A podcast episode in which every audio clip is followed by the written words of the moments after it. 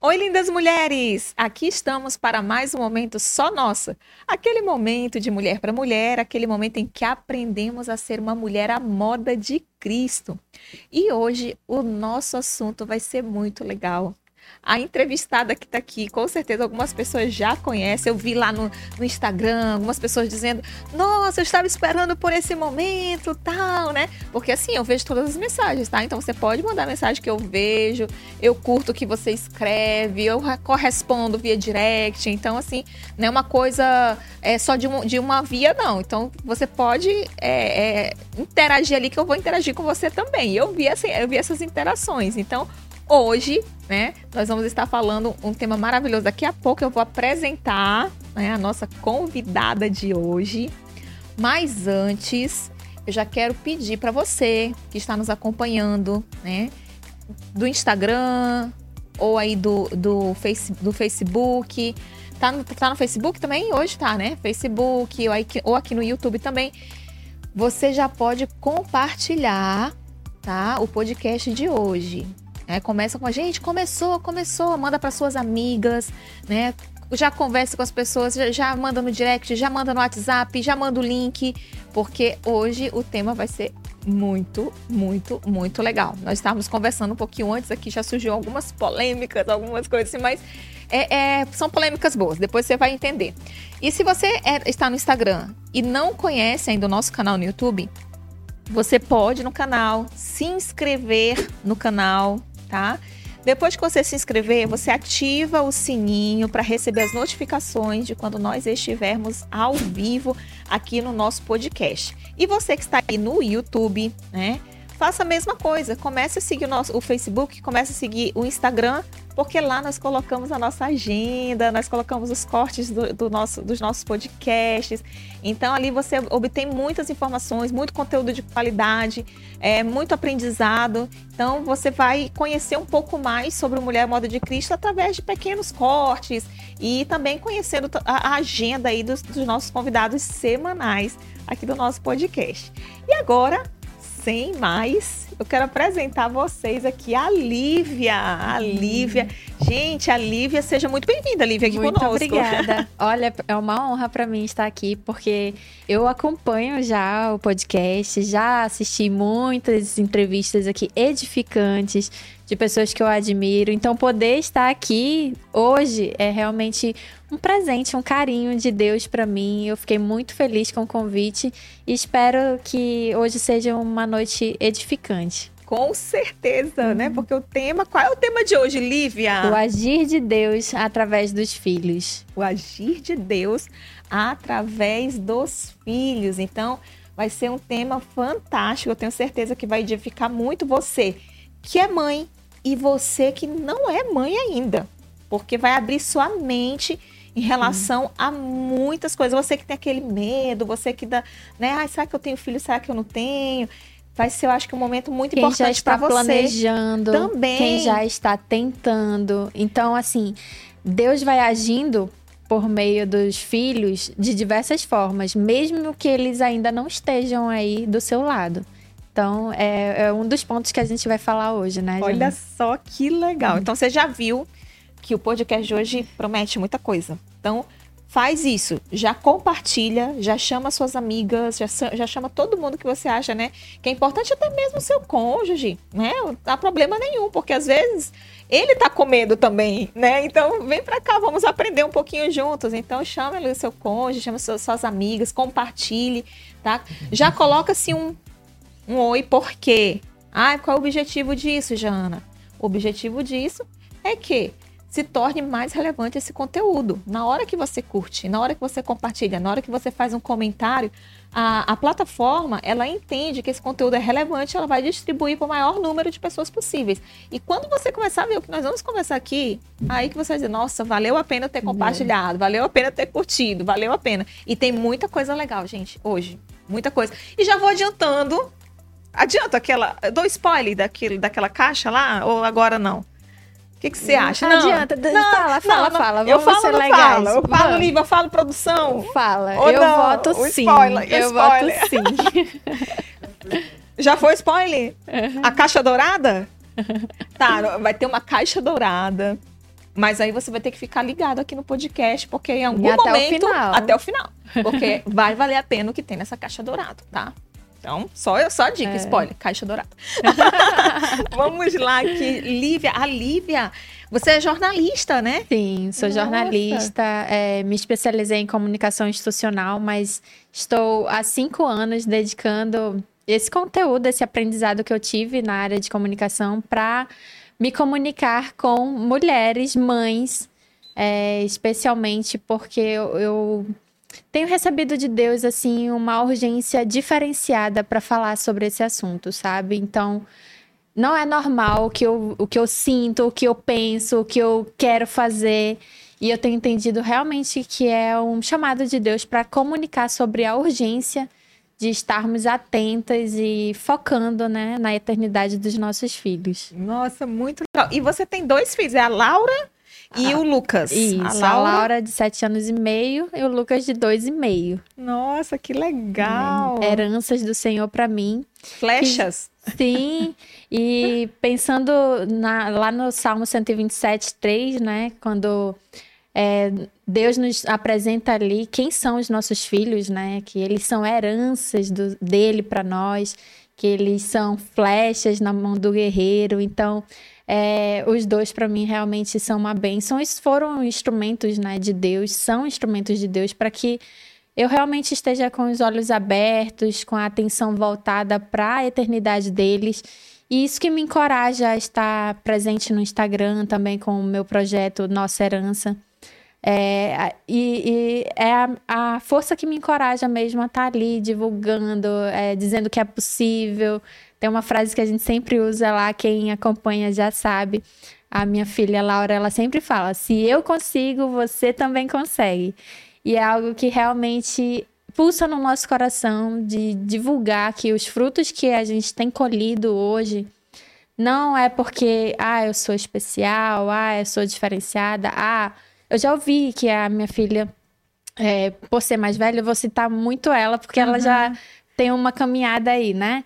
Mas eu já ouvi algumas pessoas dizerem, ah, ela nasceu assim, ela já tem esse superdotada." perfil. Não, é algo que ela nasceu. Eu não tô ali ralando, né, 24 horas por dia pra conquistar.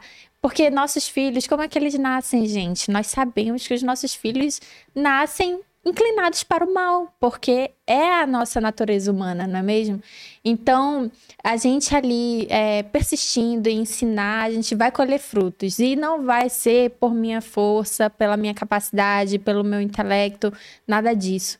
É apenas o meu coração disposto a realmente fazer com que o meu dia seja bem aproveitado, focando a eternidade dos meus filhos. E aí Deus vai sorrir e diz: Ah, eu vou deixar ela colher esse fruto. Eu vou fazer isso aqui frutificar. Então são esses frutos que nos motiva a falar sobre maternidade, falar sobre a- as coisas que a gente pode fazer, as mudanças que a gente pode ter. E é algo muito é, é urgente, né? Que a gente precisa comunicar, porque hoje em dia tá difícil, né, Jana? Ai, Tá hoje em dia tá complexo. Eu ouço cada história, assim, bizarra mesmo, que eu fico preocupada. Eu não tenho filhos, né? Não, Deus não mandou filhos para mim e pro meu esposo, né? Por sinal, o seu esposo é o Leandro. Sim. Né? A família dos L's, É. né? Leandro, Lívia, Laura Laura, e Lucas, Lucas. né? Isso. Que te ajuda bastante também nesse processo, nesse projeto, Sim, né? sim. Aham. Ele é meu braço direito. Ele veste a camisa mesmo do Nossa Herança comigo. E juntos a gente realmente faz além do que a nossa logística permite, sabe? Porque é, assim como muitas mães, eu tô ali integralmente com os meus filhos em casa. É, não tenho ajuda é, de pessoa que vai lá todo dia. Às vezes eu tenho uma pessoa que vai uma semana, às vezes não vai nenhuma semana, não vai nenhum dia da semana. Às vezes são duas vezes na semana, enfim. Essa é a realidade de muitas mães hoje. E é uma realidade que eu vivo também, sabe? É, mas o que é importante a gente falar é que quando o nosso casamento ele tá focado em realmente é, ser uma frente unida na criação dos nossos filhos, a gente vai conseguir fazer além do que a nossa logística permite. E isso é algo que eu realmente colho é, com meu marido, porque ele vai além, ele dá aquela aquela caminhada na segunda milha, sabe? Uhum. Então, eh, se eu tô aqui hoje é porque ele tá lá com as crianças, já cuidou de tudo, já tá ajustando toda a rotina do jantar e sono e tudo. Então, realmente é um projeto que é da família. Eu tô uhum. aqui, mas é a família toda que participa. Nossa, muito legal. E como foi que surgiu essa ideia aí do, do Nossa Herança? Conta um pouquinho para as pessoas que estão nos assistindo, para elas entenderem o que, que é o Nossa uhum. Herança e como surgiu essa ideia. Tá. O Nossa Herança, ele começou quando a minha filha mais velha estava com um ano e oito meses. Então, já estou cinco anos e meio com esse projeto. É, ele surgiu exatamente porque eu via que dava para a gente compartilhar um pouquinho do que, que a gente estava fazendo. É, no momento em que as pessoas chegavam e falavam assim, nossa, ela não tem dois anos ainda, mas já sabe esses versículos. Como que você fez para ensinar? É, ela tem tempo de atenção, você está lendo a Bíblia, ela fica ali paradinha, não tem nem dois anos. Então eu ouvia um pouco isso. E e aí Deus foi enchendo meu coração é, com esse objetivo mesmo de criar um espaço que fosse um, um, canal de, de transmitir esse encorajamento. E foi por isso que o Nossa Herança surgiu, com esse objetivo de ser um canal de encorajamento para dizer o que a gente sempre fala lá. Se eu consigo, você também consegue.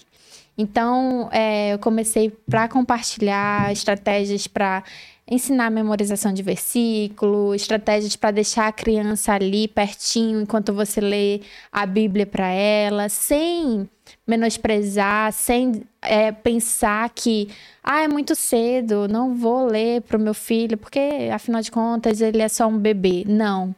Em momento algum, é, é, eu, eu falo que é, você vai perder tempo. Não, é justamente o contrário. A gente está ali para levantar a bandeira de que você precisa começar agora. E é algo que eu também vou contar ali. Agora não, mas eu vou contar ainda uma outra novidade que eu não te falei, vai ser surpresa até para ti. Olha, não me deu spoiler. mas é algo que é, eu tô ali diariamente é, mostrando que é possível, sim, deixar a criança ouvir a leitura bíblica. Quando a gente começou, ela estava com dois anos e meio. A gente fez um projeto. Deus foi, foi mandando, assim, um, um desejo diferenciado de fazer com que a gente lesse a Bíblia juntas, capa a capa. E ela estava com dois anos e meio nisso.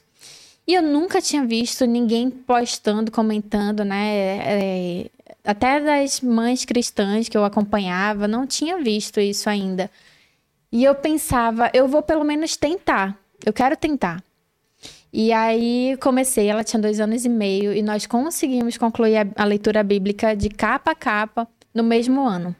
Começamos dia 1 de janeiro, terminamos dia 21 de dezembro.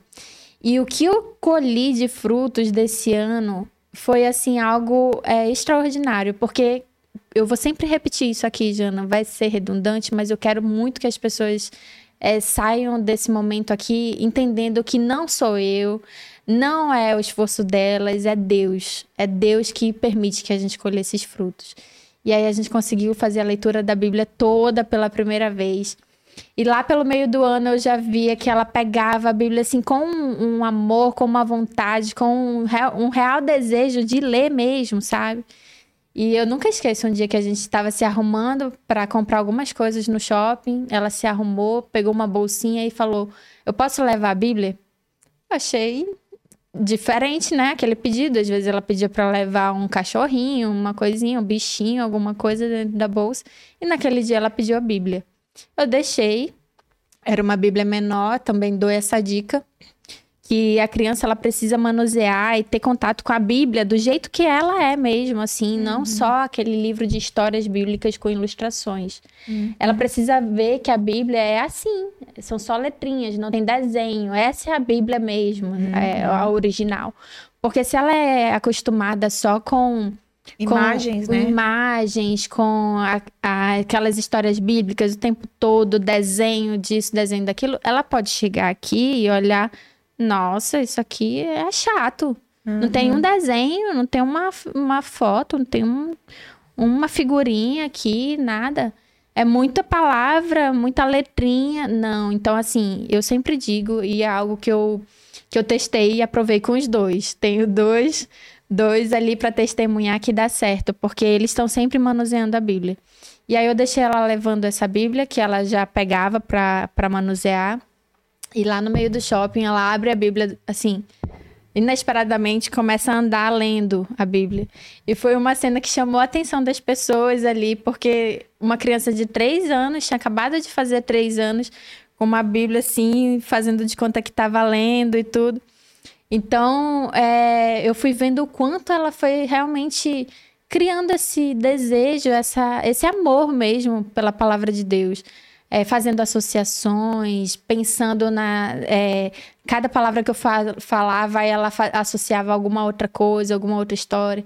Então foram esses frutos que eu fui pensando assim: nossa, eu tenho que dar um jeito de falar isso para mais pessoas. Hum. E foi por isso que surgiu nossa herança. Hoje eu, como criadora de conteúdo, me dedico a, a colocar em prática assim estratégias para realmente deixar o evangelho atrativo dentro do nosso lar, assim como diz em Tito, né?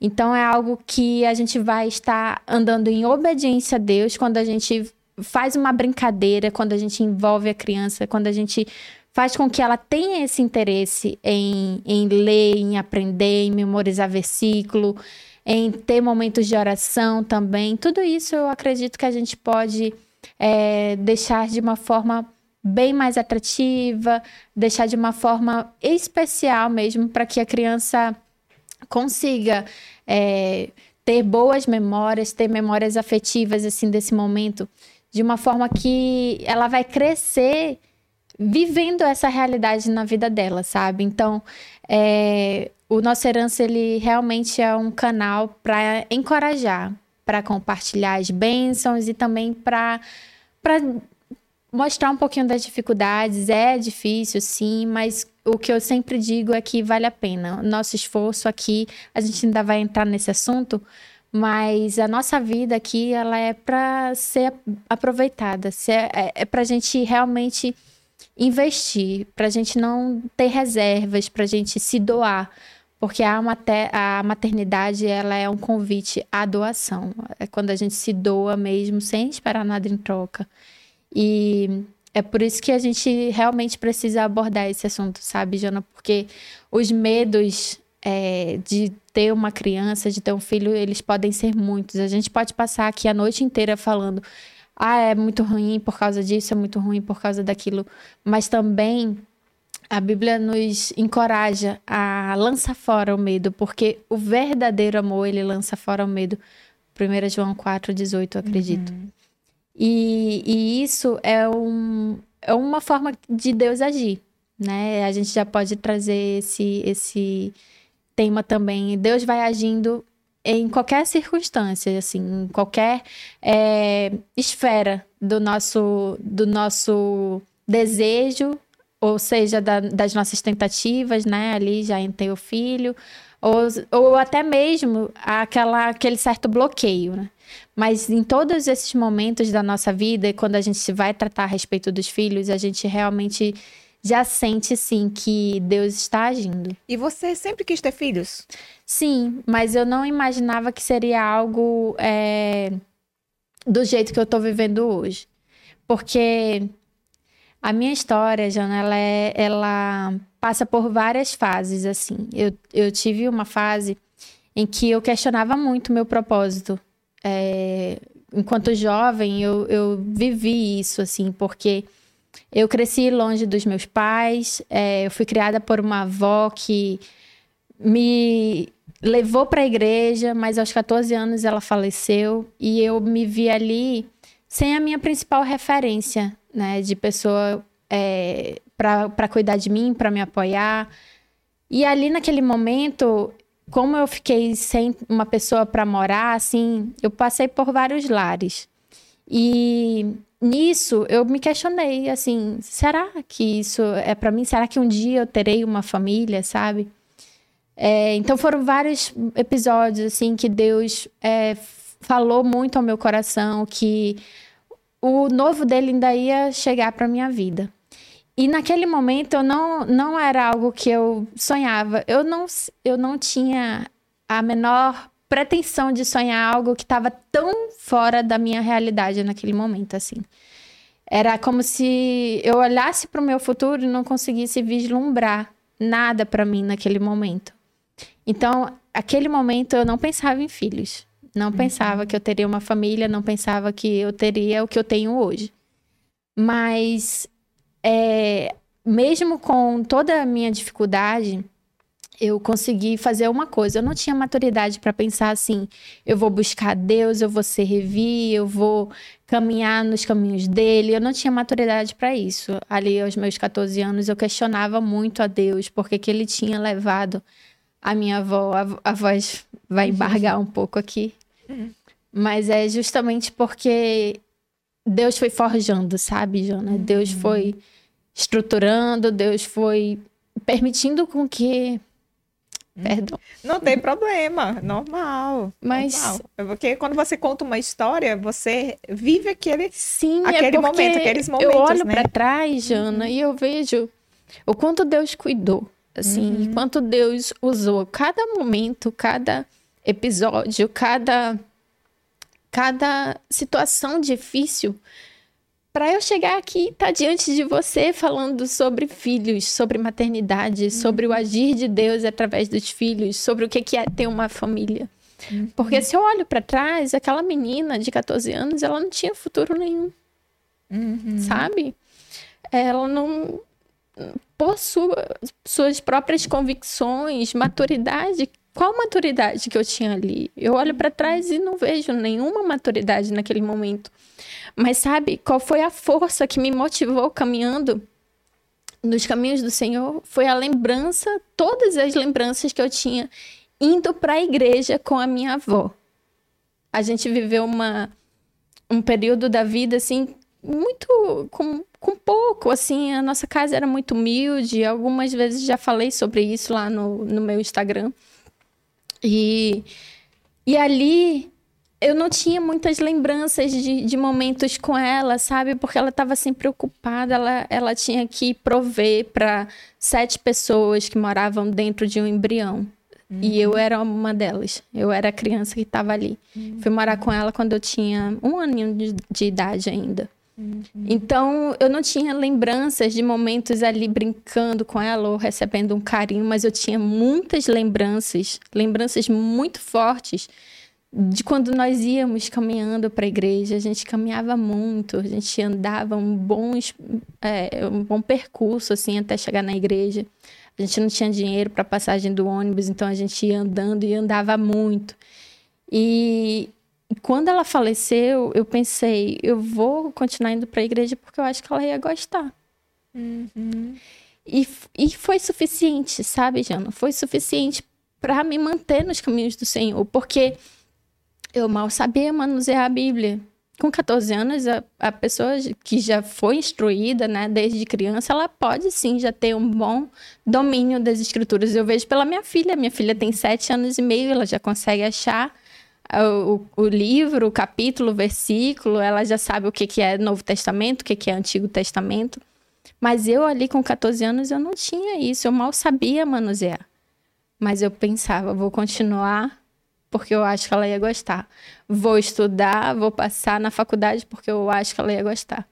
E quando a gente vem falar aqui sobre não ter medo de ter filhos, não não se poupar para o agir de Deus na nossa vida através dos filhos, vem muito da minha história à tona, assim, sabe? Uhum. É, é, por isso que a voz fica assim, por isso que a emoção vem forte, porque eu sou testemunha disso, assim, de quando a gente investe mesmo, assim, em fazer com que as, os nossos filhos sirvam e sigam os caminhos do Senhor, a gente vai colher frutos. E Deus, ele faz nova todas as coisas. Então, naquela época, até acredito que até os meus 18 anos por ali, eu não projetava a minha família. Eu não pensava em filhos, eu não eu, eu achava que não era para mim. Uhum. Porque eu, que a minha história era aquela ali e eu não tinha nenhuma referência é, de como ser mãe, assim, né? Eu não, minha principal referência tinha falecido aos 14 anos, então não era algo que eu projetava para minha vida. E também, mesmo com pouquíssima maturidade, depois que eu e o Leandro a gente começou a namorar, eu não queria projetar para o nosso casamento uma necessidade que era minha. Uhum. E assim, eu vejo hoje que Deus, ele permitiu que eu tivesse dois pontos que foram decisivos para aquilo que ele queria construir na minha história. O primeiro ponto foi que eu não deixasse de segui-lo, de ir para a igreja, mesmo sem, sem entender, mesmo sem muito propósito, sem aquele verdadeiro propósito assim de vou servir a Deus, vou amar a Deus, vou me dedicar. Eu não tinha isso, mas eu ia. Eu estava indo ali e Deus usou isso para me manter nos caminhos dele. E o segundo, o segundo, segunda área de maturidade que Deus permitiu que eu desenvolvesse naquele momento foi de realmente não projetar uma necessidade que era minha, de ter uma família, de ter, de viver o, o, o meu lar, né? De ter uma casa que eu pudesse chamar essa casa é minha. É, foi realmente algo que que ele me, me abasteceu, assim, e eu, e eu deixei que ele conduzisse mesmo a nossa nosso relacionamento, nosso namoro, nosso noivado, e aí quando nós casamos, aí sim veio o sonho. Eu quero, se, se Deus permitir eu chegar até aqui, é porque eu acredito que Ele vai também nos permitir viver essa, essa maternidade, a paternidade. E nos primeiros anos de casado, eu e o Leandro, a gente sempre falava numa menina. Assim, mesmo quando a gente falava em ter filhos, é ah, ela, a gente sempre se referia a ela, ela, ela. E Deus mandou primeiro uma menina. É, e assim, ela é uma benção nas nossas vidas mesmo. Ela ensina de uma forma, o Lucas veio ensinar de outra, mas assim, foi algo que, que Deus plantou no meu coração esse desejo na maternidade, mas depois do casamento, que eu vi que realmente Deus tinha transformado a minha história, que Deus tinha feito novas todas as coisas, que a minha história seria construída a partir dali. Não foi porque eu não tive uma, um lar estruturado, não foi porque eu tinha exemplos, não, não, não tinha nada a ver com isso. Não tinha nada a ver com exemplo, não tinha nada a ver com esse com essa bagagem, mas sim a partir de mim que a partir de mim eu teria condições sim de viver o novo que ele tinha para mim e todos as, as, os sonhos de, de ter um relacionamento mãe filha ele permitiu que eu vivesse não na condição de filha mas na condição de mãe uhum. e presente de Deus sim né? sim certamente de certamente e, e, como como inicia esse processo né assim como, como dá o start assim do, do agir de Deus, né, através dos filhos? Olha, eu acredito, Jana, que ele vem já. Para algumas pessoas vai vir de forma diferente. Para algumas pessoas vai vir a partir do planejamento dela. A partir do momento que a pessoa começa a pensar, ah, eu acredito que pode ser o momento de ter filho. É difícil, porque a gente sempre acha que não está na hora. Mas se a gente for parar para pensar, sempre vai ter uma coisa para ajustar, uma especialização para terminar, um mestrado para fazer, o, o salário para melhorar, sempre vai ter alguma coisa. Mas aí já inicia o agir de Deus, é, através da vida dos filhos, porque a pessoa começa a se analisar, a pensar quem eu sou hoje. Será que hoje eu tenho condição de ser o exemplo para alguém? E aí, o mínimo que ela vai começar a fazer a pessoa que está planejando, né? o mínimo que ela vai começar a fazer é essa análise. Será que hoje eu tenho condições de instruir, de criar, de conduzir? Porque a parte mais fácil é lidar com cólica, com choro, com banho e horário de dormir. Essa é a parte mais fácil. Quando a gente para mesmo para pensar que tudo isso um dia acaba e acaba assim, ó, muito rápido, a gente vê que realmente o, o o fato de estarmos ali criando diariamente, ensinando, instruindo, é o que vai fazer diferença e é o que realmente importa, né? Porque ali a gente vai é, formar a, a eternidade, vai dar o start a respeito da eternidade dos nossos filhos. E aí tem essa, esse perfil de pessoa e tem outro perfil de pessoa que não está planejando ainda, mas de repente deu positivo o teste. Foi ali e ali no susto, ela, ela vê que agora vou ser mãe, agora serei pai. Né? Então, o agir de Deus começa ou no planejamento ou no diante do positivo mas ele sempre vem carregado de muito aprendizado, porque até quando a pessoa já está planejando, que foi o meu caso com, com a Laura, a gente já estava planejando, mas quando veio assim, nossa, será que era isso mesmo que eu queria? Senhor, me ajuda, por onde eu vou, o que, que eu faço? Não dá mais para voltar atrás. Meu Deus, e aí a gente se vê é, vulnerável, impotente, é, ver que realmente nós não temos controle de absolutamente nada. A gravidez, ela já é uma excelente amostra da nossa é, incapacidade mesmo e da grandiosidade de Deus, porque a cada exame, a cada ultrassom, nós não fizemos nada para que aquele bebê fosse gerado ali. Claro que tem coisas que estão no nosso alcance, né, de fazer uma, de ter uma boa alimentação e fazer um acompanhamento é, regular, fazer tudo direitinho, mas absolutamente nada está no nosso controle. É, nós não temos controle sobre, ah, agora vamos formar o bracinho. Ah, agora. Não, nós não temos controle nenhum. É descansar no Senhor, esperar Ele agir. Então, a gravidez é uma excelente amostra né, da nossa incapacidade, do nosso dos nossos medos que vão precisando se, se aperfeiçoar no verdadeiro amor, porque a Bíblia fala isso, que o verdadeiro amor, se ele lança fora todo o medo. Então a gente vai em busca desse verdadeiro amor, a gente vai em busca de viver o que a Bíblia está falando nesse versículo.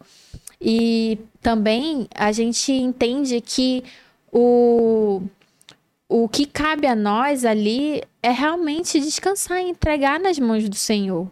Porque, de fato, nós não temos nenhum controle, nenhum controle. O momento que ele que a criança vai nascer, ele que determina a via de parto também. Então, às vezes a gente faz planos. Eu planejei que o meu, meu parto fosse normal, mas a minha filha ficou sentada.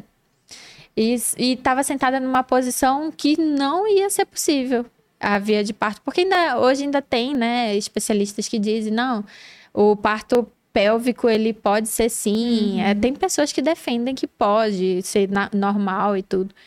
Mas ela estava numa posição que seria praticamente impossível. E ali na minha na minha imaturidade eu, poxa, Senhor, eu me esforcei, eu, eu planejei, eu queria e na e ali ele vai mostrando não é na sua no seu planejamento o melhor que que você tem para viver vem de mim, não são pelos seus planos. Então, o agir de Deus, ele já começa daí, porque a gente vai vendo que nada depende de nós, tudo depende dele, e a gente vai buscando o verdadeiro amor, vai buscando se aperfeiçoar nele para viver o que ele nos convida a viver. A maternidade eu acredito que por meio dos filhos a gente alcança um, nível diferenciado do amor de Deus por nós. A gente começa a entender melhor como é que ele nos ama, como é que ele é capaz de, de ter enviado o seu único filho para morrer por nós. Porque nós também nos vemos nessa condição. Sim, eu daria a minha vida pelo meu filho hoje, eu daria sim. E, e a gente recebe esse convite, né, para abrir mão do, dos nossos planejamentos, abrir mão das nossas é, ideias, daquilo que a gente considera como o melhor, para viver o melhor de Deus, a vontade dele, em cada detalhe. É do início da gravidez até o dia do nascimento, em cada detalhe a gente vai vendo o cuidado de Deus, a mão de Deus. E eu acredito que o agir de Deus através da vida dos nossos filhos inicia daí mesmo, sabe? Porque é algo muito intenso e algo muito é, significante, que já vai transformando a nossa vida, porque ele já está nos preparando para aquilo que a gente vai viver depois que os filhos nascem. E uma coisa que eu achei bem interessante, você citou, é que as pessoas acham que o pior momento realmente, o mais difícil é ah, a fralda. Hoje penso muito, ah, nossa, tá muito difícil criar filho porque as coisas estão muito caras, né? O leite está muito caro, as fraldas, vai usar muita fralda, então as pessoas pensam muito na parte a, da dificuldade financeira, né? Da dificuldade da, do, da, da rotina, né? Uhum. E esquece um pouco da maior de todas, que é ser o exemplo que vai arrastar, né, a vida daquela criança para Deus, né? Sim. Para junto de Deus. Que o é, exemplo, né? É, e assim, quando a gente para e pensa, Jana, são dias assim intensos que a gente vive, sim. Mas eu olho para trás e, e penso, nossa, já passaram sete anos e meio. E ainda é pouco, né? É, para minha caminhada como mãe e tudo. Mas assim, parece que foi ontem que a minha mais velha nasceu. Então eu vejo como algo que realmente a gente não tem que focar na, nesse, nesse pequeno recorte né, da nossa vida aqui na Terra. A, a dificuldade, a gente experimenta muitas, muitas mesmo, porque todas elas, cada uma das nossas dificuldades hoje, elas nos preparam para mãe, para serva, para filha de Deus que Ele quer que a gente seja amanhã. Tudo que a gente vive hoje é um estruturar de Deus, é um modelar dele, é algo que ele vai nos aperfeiçoando mesmo para tudo que a gente ainda vai viver pela frente. É algo que fica claro também que é, não é sobre perfeição, não é sobre ter uma rotina bonitinha, não porque eu não dei doce, não vê tela, não vê isso, não vê aquilo, passa protetor, tem tantas horas de, de é, sol por dia e não sei o que assim, tem uma lista de coisas, né? Muitas delas eu faço também, eu procuro, né, seguir, fazer o meu melhor ali, mas no final das contas, não é sobre isso a nossa maternidade. É sobre onde nosso filho vai passar a eternidade. A maternidade não é sobre uma lista que nos torna, assim, as mães mais dedicadas da cidade. Não, não tem a ver com isso. Maternidade não é sobre perfeição. Maternidade é sobre aperfeiçoamento no Senhor Jesus. É realmente nós passarmos a dia a dia buscar ser mais parecidos com Ele, nos conformarmos à imagem e semelhança dele. Porque a maternidade é, é esse convite diário para que a gente tire um pouco mais de quem nós somos e coloque mais de Deus. Sai a Lívia, entra Jesus. Sai a Lívia, entra mais um pouco das características dele.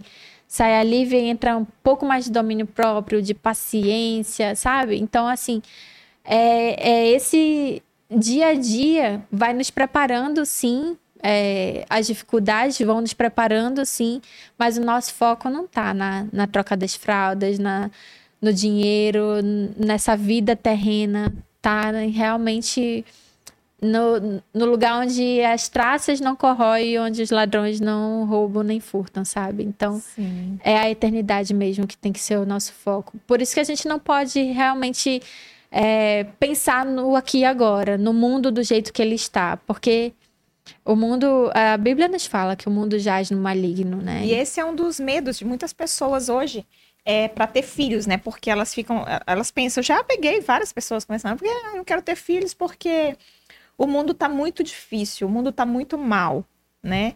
E eu tenho, eu conheço, né, pessoas que o filho foi para a escola e chegou lá, chegou, chegou em casa fazendo coisas que não era para fazer, então, ah, meu Deus, né?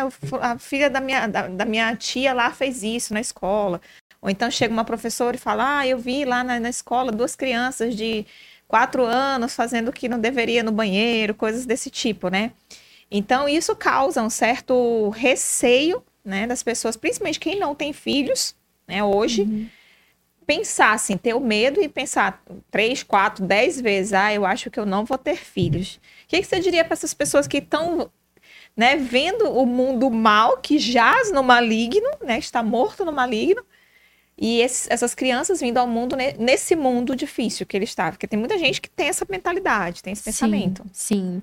Eu diria o seguinte: você não está errado. Realmente o mundo está mal. Mas nós, como filhos de Deus, nós somos chamados a sermos o quê? Sermos luz. E a partir desse raciocínio, você pensa: Quanto mais escuro o mundo está, mais luz ele precisa. E o seu filho, a sua filha, pode ser esse homem de Deus, essa mulher de Deus, que vai fazer a diferença nesse mundo pecaminoso. Então, não se poupe. Não pense que é, vai ser desgastante, que vai ser difícil, que e deixe que isso é, te paralise mesmo, te impeça de viver o que Deus tem para você nesse, nessa área da sua vida. Quando a gente, quanto mais a gente tenta controlar, mais nós vemos que a gente precisa abrir mão. E quando a gente é, fala sobre filhos, sobre ter ou não ter, o que, que vem ali nas, no topo das suas respostas? É o, é o seu pensamento mesmo, ah, porque vai ser difícil, vai ser difícil para mim, é porque você não quer sofrer, é porque você não quer é, se, se dedicar ali a ponto de perder suas horas de sono, perder aquele seu tempo.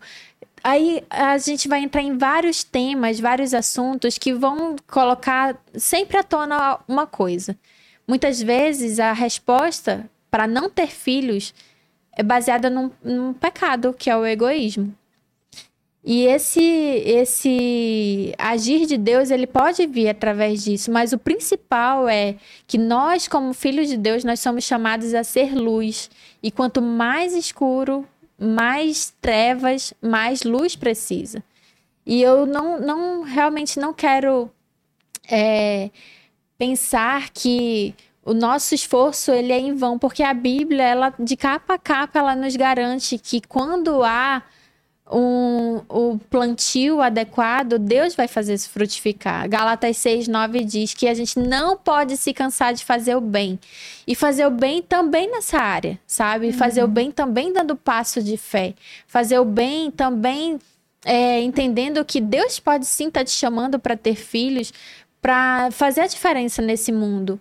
Que não é por você, mas é para quem você está gerando filhos.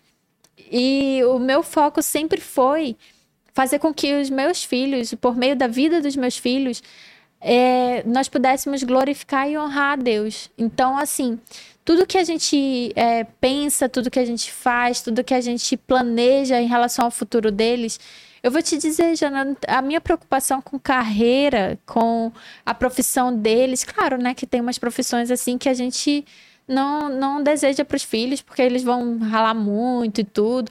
Mas, assim, é mínima, sabe? Desde que eles estejam andando nos propósitos, cumprindo plenamente os propósitos que Deus tem para a vida deles.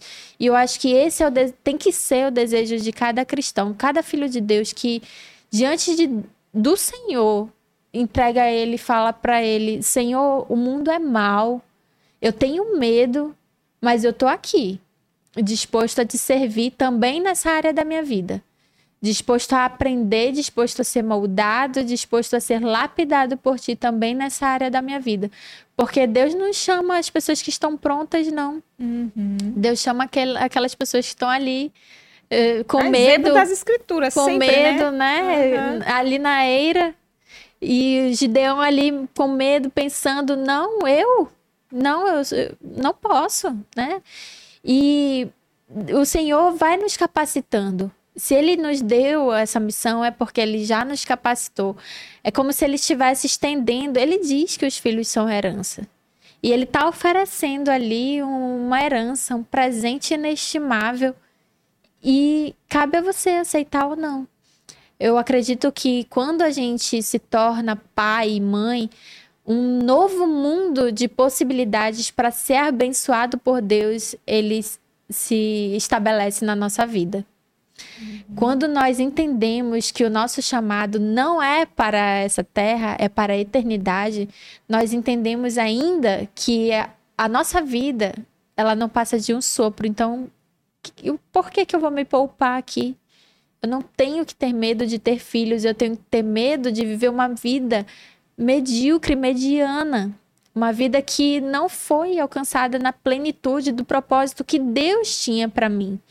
Então, claro que tem várias situações, né, da pessoa que faz a decisão de não ter filhos, às vezes É, são decisões difíceis até de serem tomadas, mas questões de saúde e tudo. E cada caso, Deus vai trabalhando de uma forma diferente, porque nós somos feitos de forma especial uhum. e admirável, diferenciada, né? Eu não sou igual a você.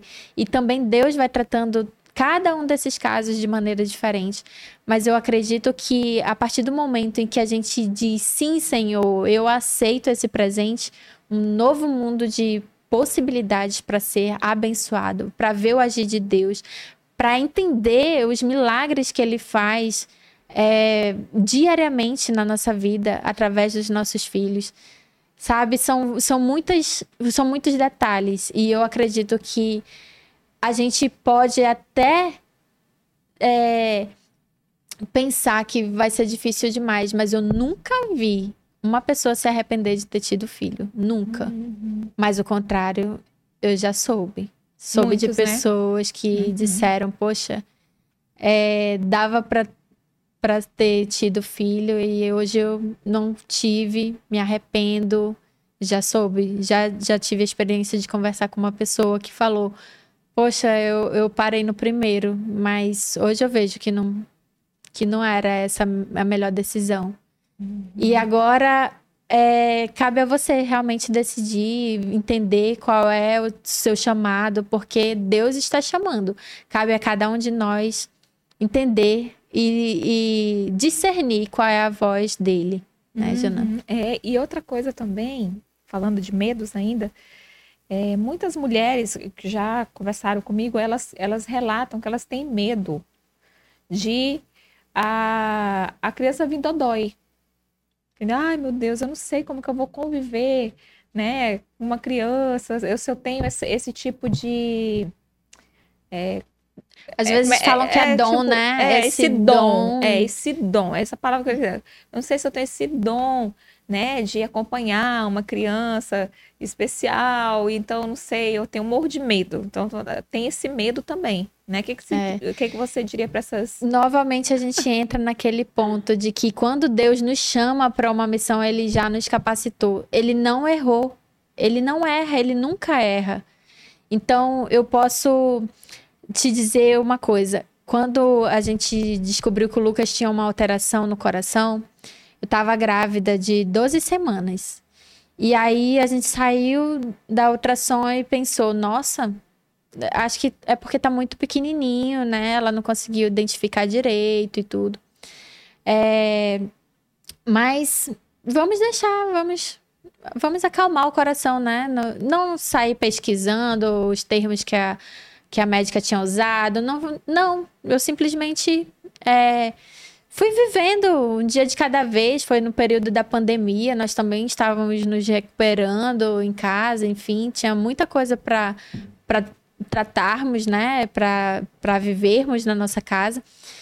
Mas um dia antes de confirmar aquela alteração, aí meu coração, sabe, ele ficou pequenininho. Eu pensei, Senhor, será que é isso mesmo? Será que vai confirmar?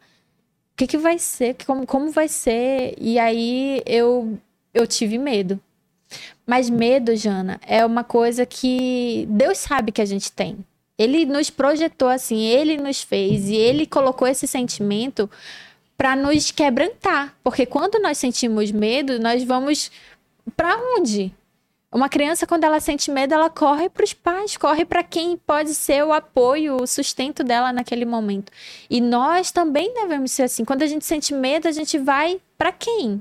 Para o nosso pai também. E aí, naquele, medo, naquele momento que eu senti medo, eu pensei: Senhor, será que é isso que o Senhor tem para mim? E aí, nós tivemos que fazer mais três exames para confirmar. E a cada exame que eu, que eu ia, eu pensava: não, agora vai dar que tá tudo normal, que é tudo normal, que tá hum, direitinho aí. Aí voltávamos, não conseguia ver ainda, voltávamos.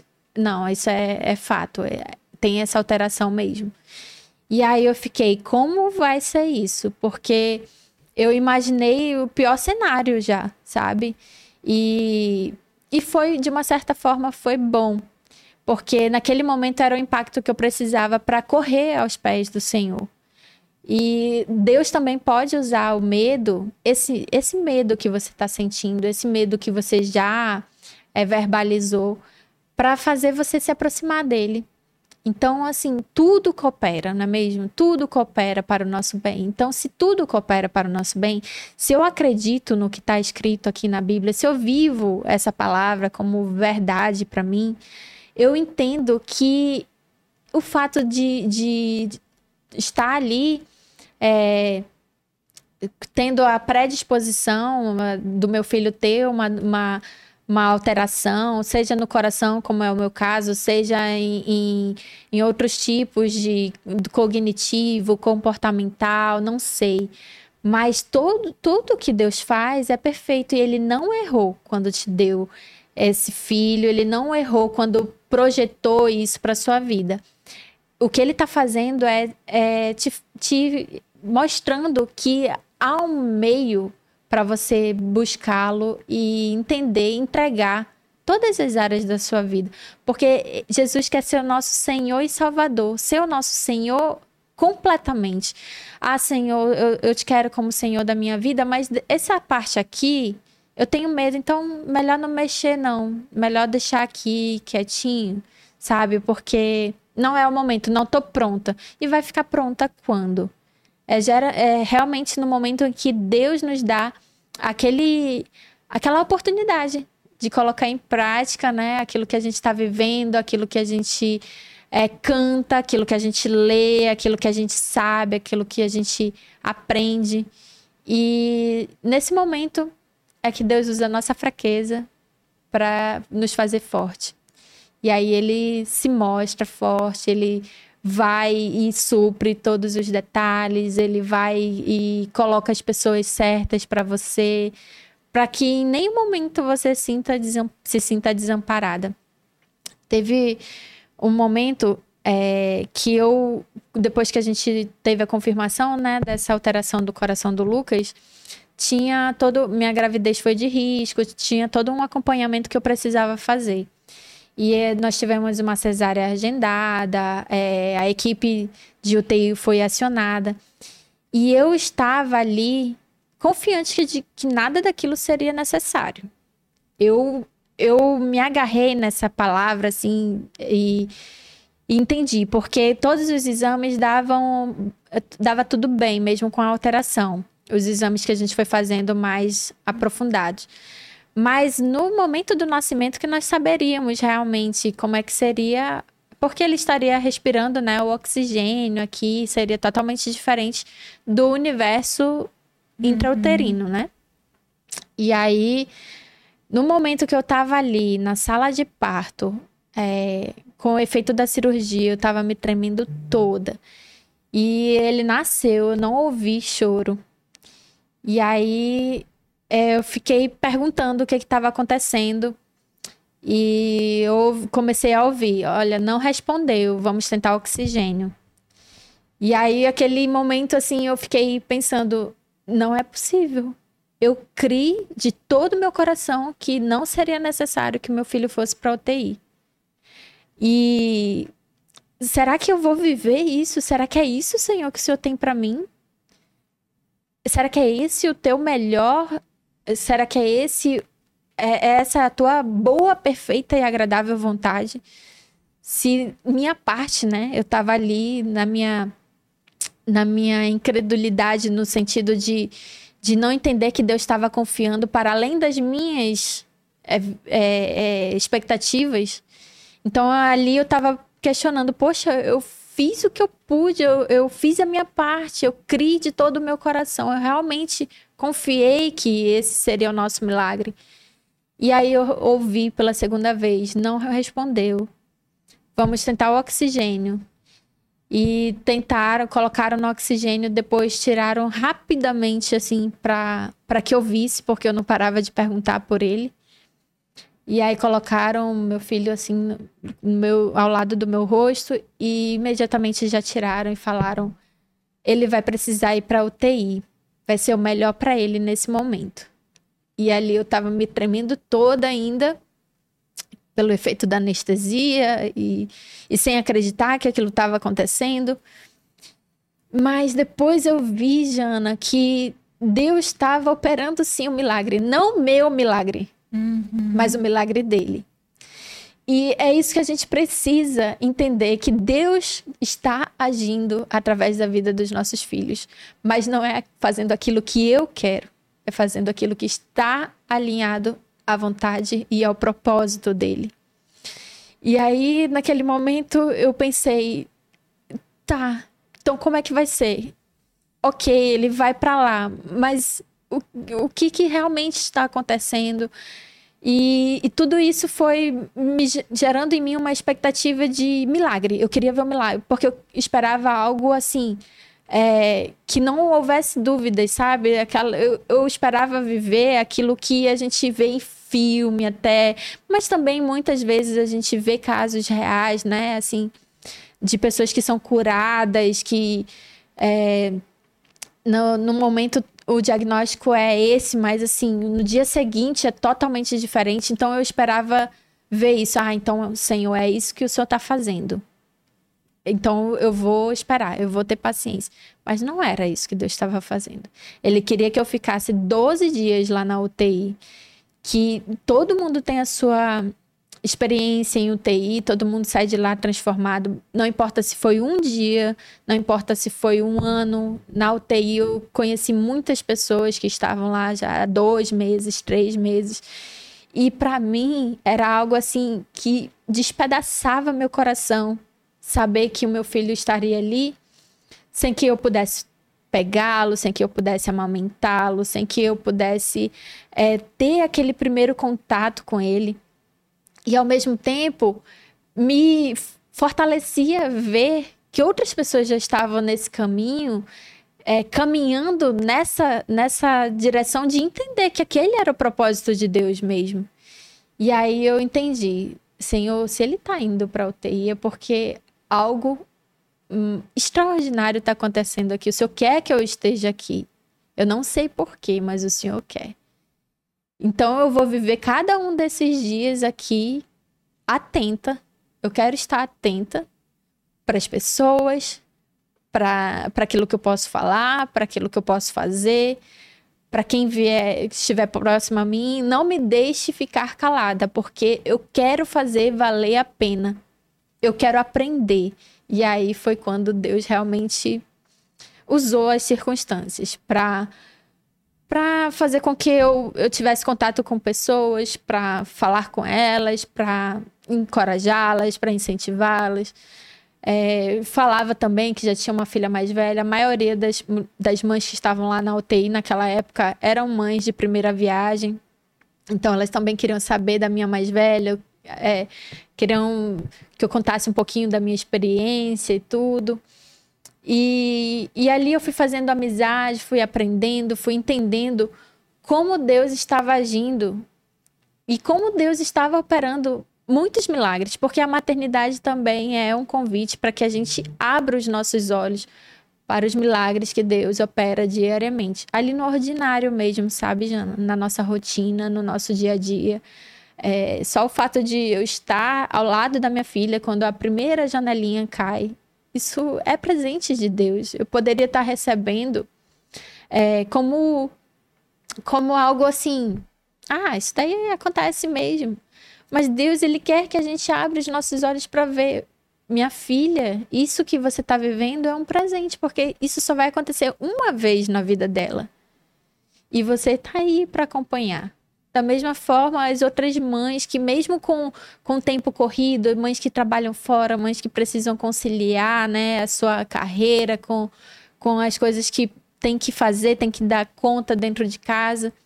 Mas cada, cada coisa que Deus nos permite viver com os nossos filhos é realmente um convite para vê-lo agindo de forma milagrosa. Uhum. Não aquilo que eu quero, não segundo os meus desejos, não segundo os meus propósitos, mas segundo a vontade dele, que é sempre boa, perfeita e agradável. E assim Deus vai se revelando, né? Sim. Dia a dia, por meio dos filhos, né? Eu quero ler aqui, Jana, é, Romanos 12, de 1 a 2. Portanto, irmãos, pelas misericórdias de Deus, Peço que ofereçam o seu corpo como sacrifício vivo, santo e agradável a Deus. Este é o culto racional de vocês. E não vivam conforme os padrões deste mundo, mas deixem que Deus os transforme pela renovação da mente, para que possam experimentar qual é a boa, agradável e perfeita vontade de Deus. Essa passagem ela é muito preciosa Romanos 12, 1 e 2, porque, olha só, peço que ofereçam o seu corpo como sacrifício vivo. Sacrifício vivo, a gente trazendo para o nosso contexto da criação de filhos, se nós somos convidadas a oferecer o nosso corpo como sacrifício vivo, vai ser difícil mesmo. É para ser difícil. O sacrifício vivo não é algo que você vai procurar lá no dicionário vai estar tá algo confortável que você pode fazer. Não é nada assim. Não é algo feliz, não é algo é, natural. É sacrifício vivo, vai ser difícil. E aí, olha, santo e agradável a Deus. Este é o culto racional de vocês. Você faz isso intencionalmente. Por ser um culto racional, você decide que vai oferecer a sua vida como um sacrifício vivo santo e agradável a Deus. E não vivam conforme os padrões deste mundo. Qual é o padrão do mundo hoje para esse universo da criação de filhos? Não é melhor ter pet. Né? Então, assim, não, o mundo está muito difícil. Não, é, é melhor a gente é, adiar isso. Vamos adiar, vamos colocar para depois, porque nesse momento não estamos prontos. Mas, gente, novamente, a Bíblia nos convida, a palavra de Deus nos fala para a gente não viver conforme os padrões deste mundo. E a gente só vai experimentar a boa, agradável e perfeita vontade de, de Deus depois que a gente fizer o quê? Uma renovação da nossa mente. A gente primeiro precisa mudar a nossa forma de pensar para que a gente consiga viver a boa, agradável e perfeita vontade de Deus. Então, para você que está pensando é, ainda nesse contexto de que o mundo está difícil, que dá, é, é muito dispendioso, é caro, fraude, os primeiros anos de vida, qual é a escola, qual... tem todos esses questionamentos que ainda fazem com que você tenha esse bloqueio em relação a ter ou não filhos. Nós precisamos realmente voltar nos voltar para o que a palavra de Deus fala e mudar a nossa maneira de pensar, porque quando a gente realmente muda a nossa maneira de pensar, que foi o meu exemplo ali no, no momento do nascimento do meu filho, eu estava com um modo de pensar. E aí, quando eu mudei para entender que aquele era o milagre de Deus para mim naquele momento, eu passei a viver a boa, agradável e perfeita vontade de Deus. Mas isso tem um, um um pré-requisito, né? A gente precisa realmente mudar a forma de pensar e estar aberto para o agir de Deus na nossa vida através dos filhos. Então, eu acredito que essa, essa palavra, ela aqui de Romanos 12, 1 e 2, ela realmente vai nos dar muitas respostas para aquilo que a gente está conversando aqui hoje, né, uhum. né, Jana? Sim. Nossa, muito legal, né, gente? Quanto assunto interessante. Eu sei que você que está acompanhando já deve ter aprendido muita coisa, muitas lições. Que história bonita, né, da Lívia também. É, então, é hora de você refletir em tudo que você está aprendendo, você que está fazendo anotações, né? Então, depois volta nessas anotações, depois volta aqui esse esse podcast, alguma coisa que passou batida, assista de novo, que com certeza muito aprendizado, né? Eu vou dar uma olhadinha aqui, mas antes de olhar o chat, né? De olhar o chat, você que está nos acompanhando, já curtiu? Já foi lá e já colocou assim? Pois é, então vai lá. Se você não fez isso, não curtiu, então vamos, curta agora mesmo. Hã? Só tem seis, né? Gente, acabaram a produção, acabou de me dizer que só tem seis curtidas. Então você não curtiu. Então vai lá, curta agora. Você está achando interessante esse podcast? Quer que esse, que esse tema, esse assunto alcance mais pessoas? Então vamos tornar relevante na plataforma. Na hora que torna relevante na plataforma, a plataforma distribui para muitas outras pessoas. Então vai lá, ó, curta agora. Vou dar essa pausa. Um, cinco segundos para você ir lá. Um, dois, três, quatro, cinco. Eu espero que você tenha já curtido, tá bom, gente? E compartilhe também. Compartilhe, né? Com, com, a, com, alguma amiga, pessoas que você sabe que tem medo de ter filhos, né? Ali, casais, pessoas que já têm filhos também, que estão se preparando. Vá lá, já distribua esse conteúdo, porque realmente eu tenho certeza que você já aprendeu muito. Eu, eu estou aprendendo. Eu estou aprendendo. Então, curta, compartilhe. Se você não segue ainda o canal, comece a seguir agora mesmo, nesse exato momento. Se inscreva aqui no canal Mulher à Moda de Cristo. Você que está no Instagram, vai lá no YouTube, já se inscreva no canal Mulher à Moda de Cristo e ativa o sininho para receber notificações de quando estivermos ao vivo aqui no podcast, tá bom? E você que não segue ainda, tá aí no YouTube, não segue o Facebook e no Instagram, já comece a seguir porque lá nós sempre colocamos cortes dos podcasts, colocamos também, às vezes fazemos algumas enquetes, algumas brincadeiras, é, colocamos a agenda também dos, dos, entrevistados e os temas que nós vamos estar falando, né? Para poder você se programar. Então, vai lá, já comece a seguir o nosso Instagram, tá bom? Eu vou dar uma olhadinha aqui no chat. Vamos ver aqui. Ariane Universo Rosa. Olha que a Ariane falou. Oba, pela primeira vez consegui chegar para assistir ao vivo. Olha é. que legal, Ariane, assistindo ao vivo. Legal. Obrigada por estar nos acompanhando. Vamos ver aqui o Jadir Costa. Boa noite. Já estou aguardando. Ele estava aguardando o começo, olha. Jadir, Jadir, Jadir Costa, já estava Sim. aguardando ela. Isabelle Vasconcelos. Boa noite. Vai ser muito edificante Louvado seja Deus pela vida de vocês. Obrigada, Isabelle. Amém. Que legal. Núbia Sena, Núbia Sena, boa noite. Sou fã, sou fã da Lívia, moro no Maranhão. Olha aí, que Olha. legal o pessoal do Maranhão nos acompanhando. Legal. Perguntaram se eu, ia, se eu ia entregar, né? Eu falei que se tivesse um prêmio semana passada, alguma coisa, eu ia lá pessoalmente entregar. Eu não sei se foi do Maranhão, se foi de Fortaleza. Do Ceará, né? Vou. Vou entregar. é aqui, Maranhão também, atualmente, não perco mesmo que seja depois eu assisto. Que legal, Núbia, que legal você estar tá acompanhando. Ela não perde Olha aí. o podcast. Obrigada, Obrigada Núbia. Muito legal. A Tamires aqui dando boa noite, Tamires Pinheiro. David Braga. Boa noite. Eu amo essa moça. Deus te abençoe. é meu pai, responsável Olha. por ter escrito meu nome do jeito que é, tá? Olha, que legal. Aqui, Jennifer Baiman. Boa noite, sou muito abençoada por esse trabalho lindo do canal Nossa Herança. Glória a Deus. Olha Jennifer. que legal. Um abraço. Jennifer.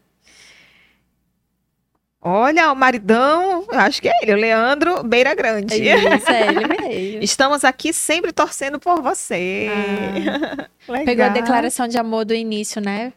É. Vamos ver aqui, Lili Oliveira. Boa noite, maravilhosas. Boa noite, Lili. Aqui, Adriane Diniz. Adriane. É, Adriane. Depois a gente conversa. Olha. Sempre tão edificante te ouvir. O agir de Deus através da tua vida e família mostra pra gente que é possível sim viver uma maternidade intencional que os frutos vêm. Ah, Adriane Deus seja Diniz. louvado. A vida da Adriane também é um ótimo exemplo do amor, da bondade e da misericórdia de Deus nos alcançando. Legal, Adriane, saudade. Aqui, vamos ver, Bruno Muniz. Ô, Bruno, tudo bem? O Bruno, o Bruno ele não perde. Bruno, olha, vou, dar, vou dar prêmio aí.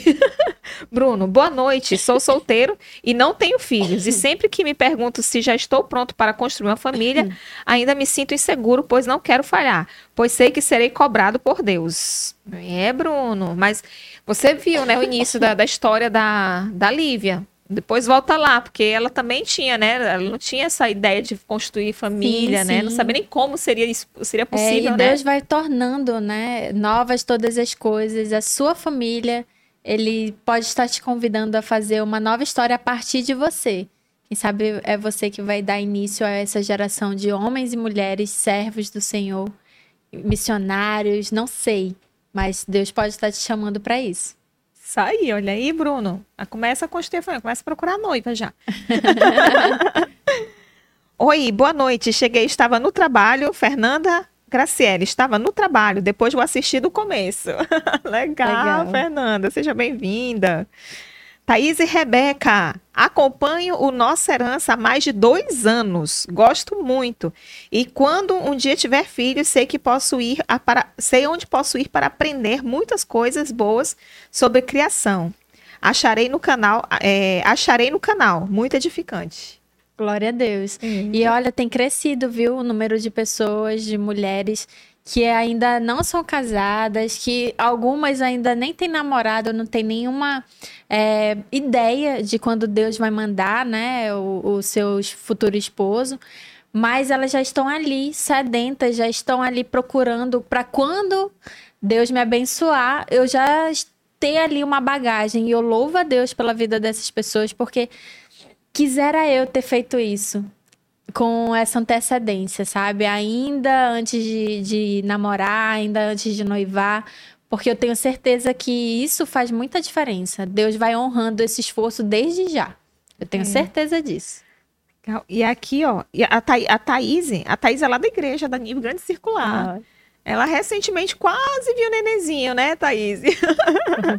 quase vinha. É, Doutor Lurai Fonseca Quiropraxia. Obrigada, amiga, por, comparti é, por compartilhar, por me incentivar a viver uma maternidade intencional. Sim. Legal. Urai Achai também. Legal. Chai. É. Legal. Cristina é, Burger.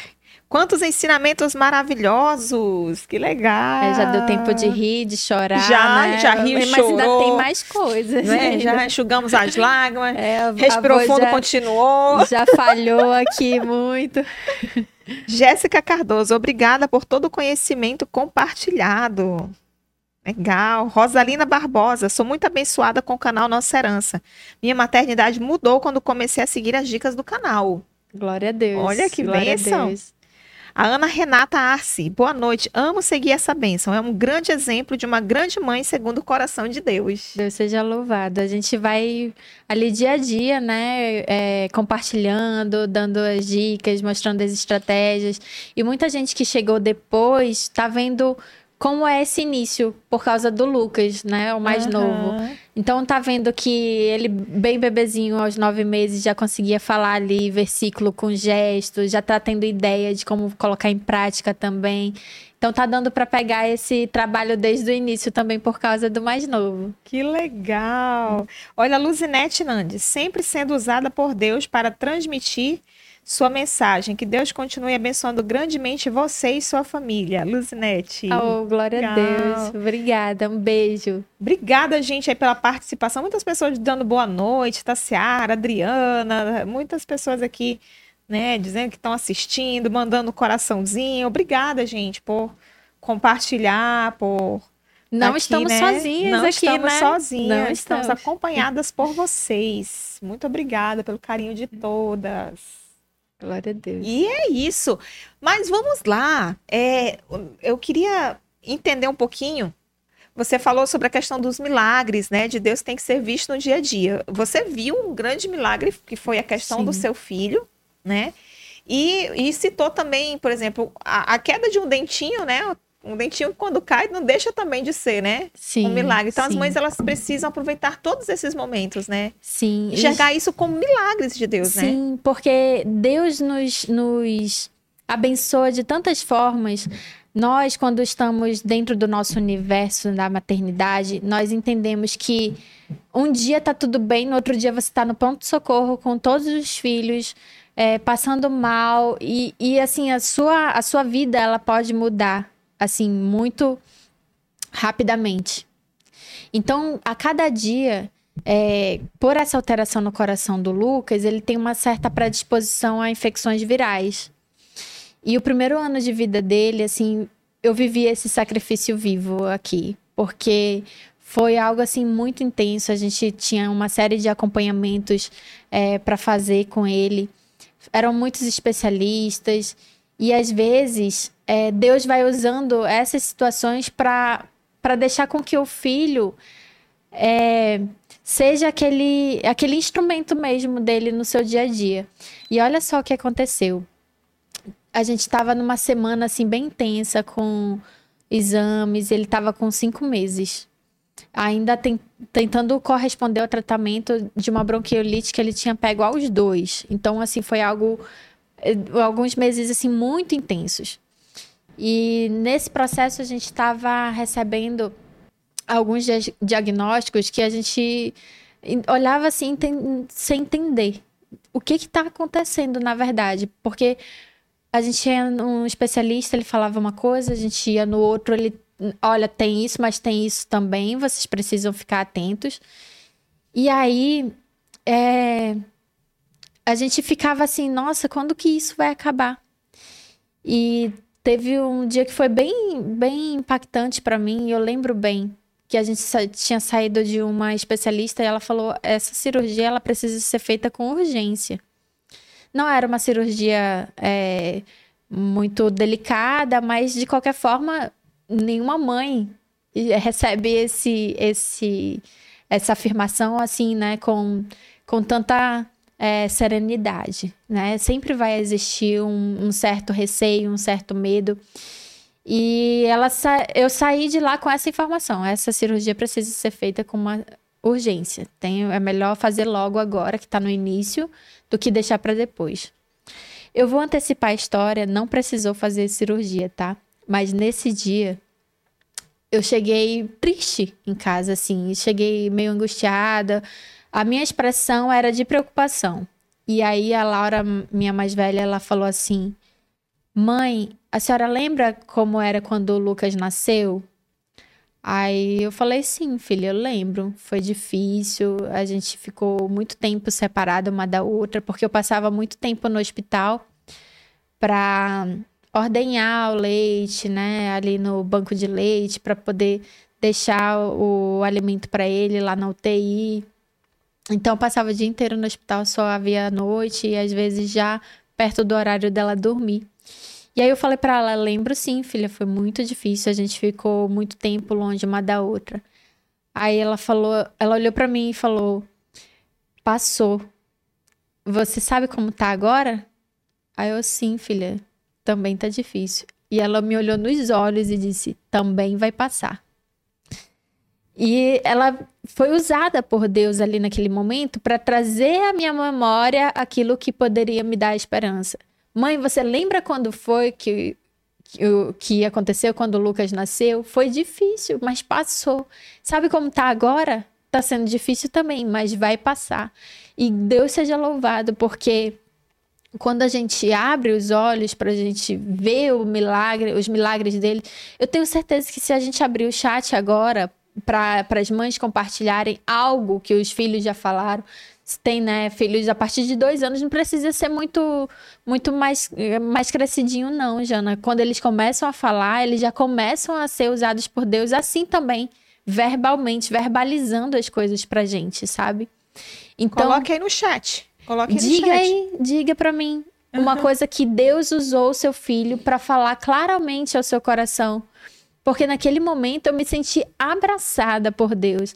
Aí eu a abracei, eu chorei com ela e disse: Sim, filha, vai passar. E realmente passou. Ele não precisou fazer cirurgia. Nós fomos é, procurar uma outra opinião. É, fizemos outros exames. Ele tinha um, um, algumas, alguns especialistas que diziam né, que ele precisava de cirurgia. Ele não precisou fazer nenhuma. Nenhuma. E, mas receber essa informação não é fácil, não é fácil.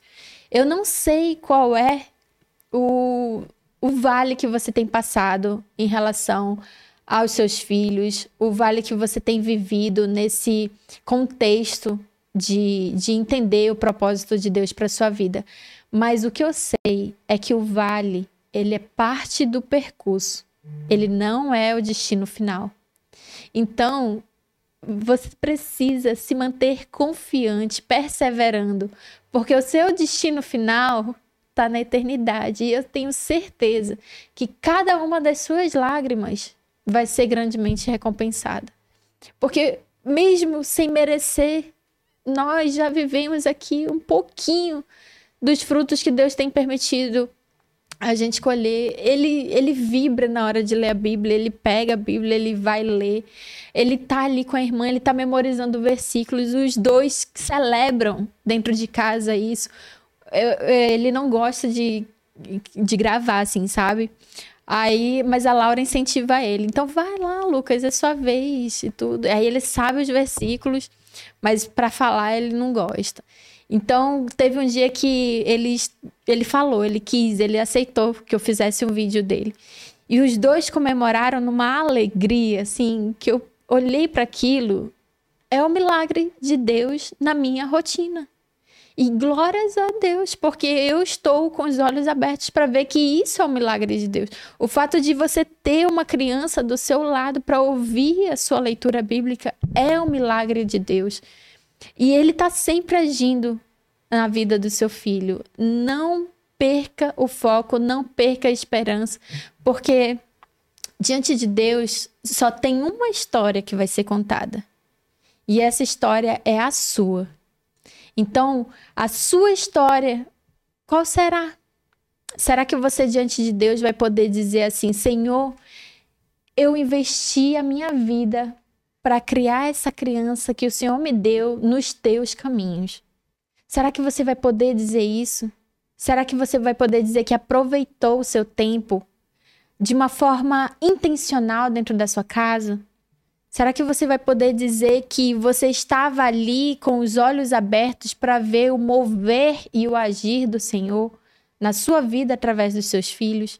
Eu tenho certeza que se, se a sua resposta for sim, independente do, do destino, né, Jana, assim, do futuro dos nossos filhos, porque às vezes acontece da pessoa dizer, ah, mas eu sei da fulana que era filha de pastor e vivia na igreja, hoje em dia não, não serve, não participa da igreja, casou com uma pessoa que não é, convive com a mesma fé, que não confessa a mesma fé que ela. E a gente vai sim ter casos como esses. Tem muitos exemplos assim, né? Sim. De mulheres até que deixaram suas carreiras profissionais, né? Para cuidar das suas crianças, para cuidar dos seus filhos, e depois o filho cresce e escolhe outro caminho. É. Né? E ela fica ali, tipo, poxa, é, eu dei minha vida ali, né? Dei minha vida, deixei minha carreira, tudo para cuidar do meu filho e hoje ele não tá no caminho do, do Senhor, né? Tem Sim. muito isso também, né? Sim, mas a, a gente precisa se apegar firmemente a essa essa verdade que diante de Deus a nossa história que vai ser contada. Uhum. Qual é o chamado que Ele tem te dado hoje? Será que é, vai vai? Imagina se ela não tivesse largado o emprego para uhum. cuidar dos filhos, ela não estaria hoje se culpando? Se culpando, né? Dizendo, porque ah, vida, foi por foi causa eu não disso, fiz isso, né? Foi, foi por causa disso, então, que... Ele se desviou. Que ele se né? desviou. Mas hoje, essa pessoa, ela tem a paz que excede todo o entendimento de dizer que diante de Deus, a história dela vai ser essa. Diante de Deus, eu fiz o que eu pude, eu fiz o que esteve ao meu alcance. Eu parei aquele momento de, de trabalhar para me dedicar à criação dele. Eu instruí, eu levei para a igreja, eu ensinei a verdade. Hoje em dia, por causa do, do livre-arbítrio, ele escolheu outro caminho para seguir. Mas diante de Deus é a sua história que vai ser contada. Então, a minha história, eu quero que, que quando o Senhor ouvir, ele sorria para mim. Uhum. E ele realmente é, é, sinta a alegria de, de ver que eu fiz aquilo que era do propósito dele. Eu fiz aquilo que ele gostaria que eu fizesse nesse período da minha vida. Então. E o filho também, né, Lívia, vai ter a história dele para contar. Exatamente. Chegar diante de Deus, ah, eu não tive oportunidade. O quê? Sua mãe, seus pais deram a vida, você ensinou o caminho todo que tinha que ser. Você escolheu o caminho errado, né? Poxa, mas assim, a gente, a gente entende que isso é, é parte da, da, decisão que o Senhor deixa que nós tomemos, né? uhum. né? O amor, ele não vai forçar, o amor, ele, ele vai deixar a opção. E o Senhor nos ama verdadeiramente, por isso que ele vai deixar sempre a opção. Mas eu quero encorajar você a não pensar nisso, a não é, imaginar isso. Ah, é, porque se a gente for pensar assim, a gente realmente não, não vai querer viver nossos dias tentando ensinar. Ah, porque eu posso estar ensinando aqui, olha, eu passo, eu já li a Bíblia várias vezes, eu já ensinei versículo, eu levo para a igreja, eu faço isso, eu faço aquilo, mas pode se desviar, né? Então não, não vou fazer, não vou valer a pena. Claro que não. Nós precisamos. E a chance é bem menor, né? Sim, Isso acontecer. Sim. Se ensinar, né? Então, então a, a palavra de Deus é, ela nos ordena, Deuteronômio 6, de 4 a 7, diz que nós precisamos estar sempre ensinando aos nossos filhos. Você está sempre ensinando aos seus filhos? Você tem essa paz no seu coração de que você está andando em obediência? Então, vamos, vamos nos apegar firmemente a isso. O Senhor vai completar a sua boa obra. Independente do, do que o futuro nos reserva, mas lembre sempre que o Senhor ele já está no futuro. Ele já proveu, ele já curou, ele já sustentou, ele já deu toda a capacidade, tudo que você precisa para criar bem o seu filho com foco na eternidade.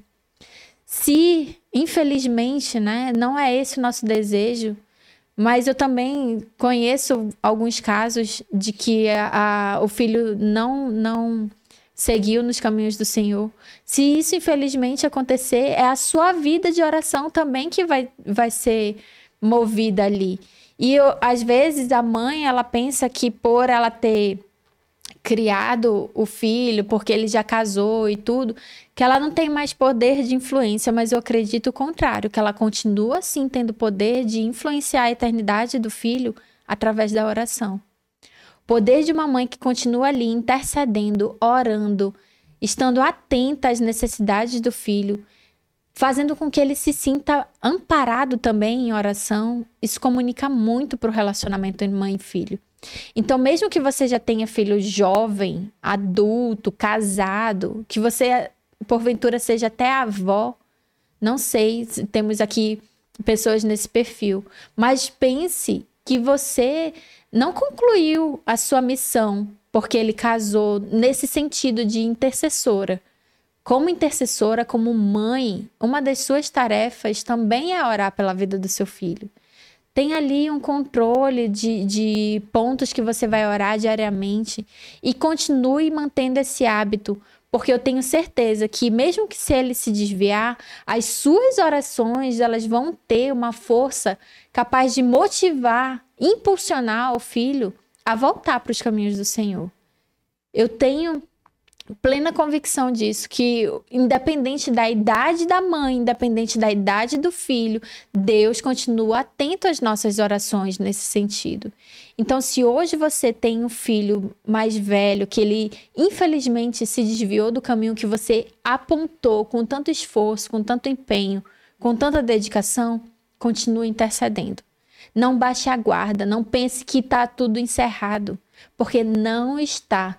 Você ainda pode sim ter um, um, poder, uma capacidade de influenciar a vida e a eternidade do seu filho através da oração. Talvez não tanto mais né, com a sua presença ali, porque nesse momento já é mais difícil o convívio, né? É, tem muitos casos do, do filho que mora com os pais, que que na verdade o contrário, né? Que o pai mora com os filhos e tudo, mas acontece de, de que às vezes a, a, a mãe ela acha que não tem mais nenhum, nenhuma forma de agir nesse momento. Mas dá sim. E eu tenho certeza que Deus está ouvindo e ele vai responder de acordo com a vontade dele, não pelo milagre que eu quero, não pelo milagre que você quer mas pelo milagre que é a vontade dele. Eu... Isso é muito importante ter essa. E, e, eu acho que isso é uma palavra de grande incentivo, né, para as mães que estão acompanhando, que até mesmo estão vivendo esse momento. Eu achei fantástico essa palavra de, de incentivo para essas mães, né? E assim, deixa eu dar uma olhadinha aqui rapidinho, porque a gente colocou no chat, né? para poder alguém contar alguma história aí do, né? Lá vai do microfone. Olha, a gente vai ter que produzir esse microfone que anda, né? Porque a pessoa aqui esquece e vai falar fora do microfone. vamos lá, deixa eu dar uma olhadinha aqui, vamos que vamos. Olha, o Bruno Muniz colocou aqui, ó. Amém. Sou muito grato sempre por tudo que aprendo nesse podcast. Sempre traz luz para os meus caminhos. Por isso me tornei fã. Olha, Olha aí, legal. legal, Bruno. Deixa eu ver aqui. É a Rosalina Barbosa. Ela colocou aqui: Um dia eu vi um homem em um carro muito bonito. E eu disse: Sempre sonhei em ter um carro para andar com meu filho. E até hoje nunca consegui. Ah, e ela pensou, foi isso? Sonho... Ela falou ou ela pensou? Deixa eu voltar aqui. Ah, falou, né? Deixa eu ver, vou voltar aqui, tá? Que até eu me perdi. Um dia eu vi um homem em um carro muito bonito e eu disse, assim eu disse, eu sempre sonhei ter um carro para andar com meu filho. Até hoje nunca consegui. Meu filho segurou na minha mão e disse, mãe, tudo tem seu tempo. Olha aí, legal, legal. Deus já falou Eles ali através. são muito usados por Deus. Olha só. Olha, Regina Celi Beira Grande. Estou aqui prestigiando minha nora. A nora. Ah, um beijo. Eu chamo de mamusca. mamusca. Olha, legal. A Jennifer Baiman. Ela colocou aqui, ó. Minha filha tem dois anos hoje. Tem dois anos hoje.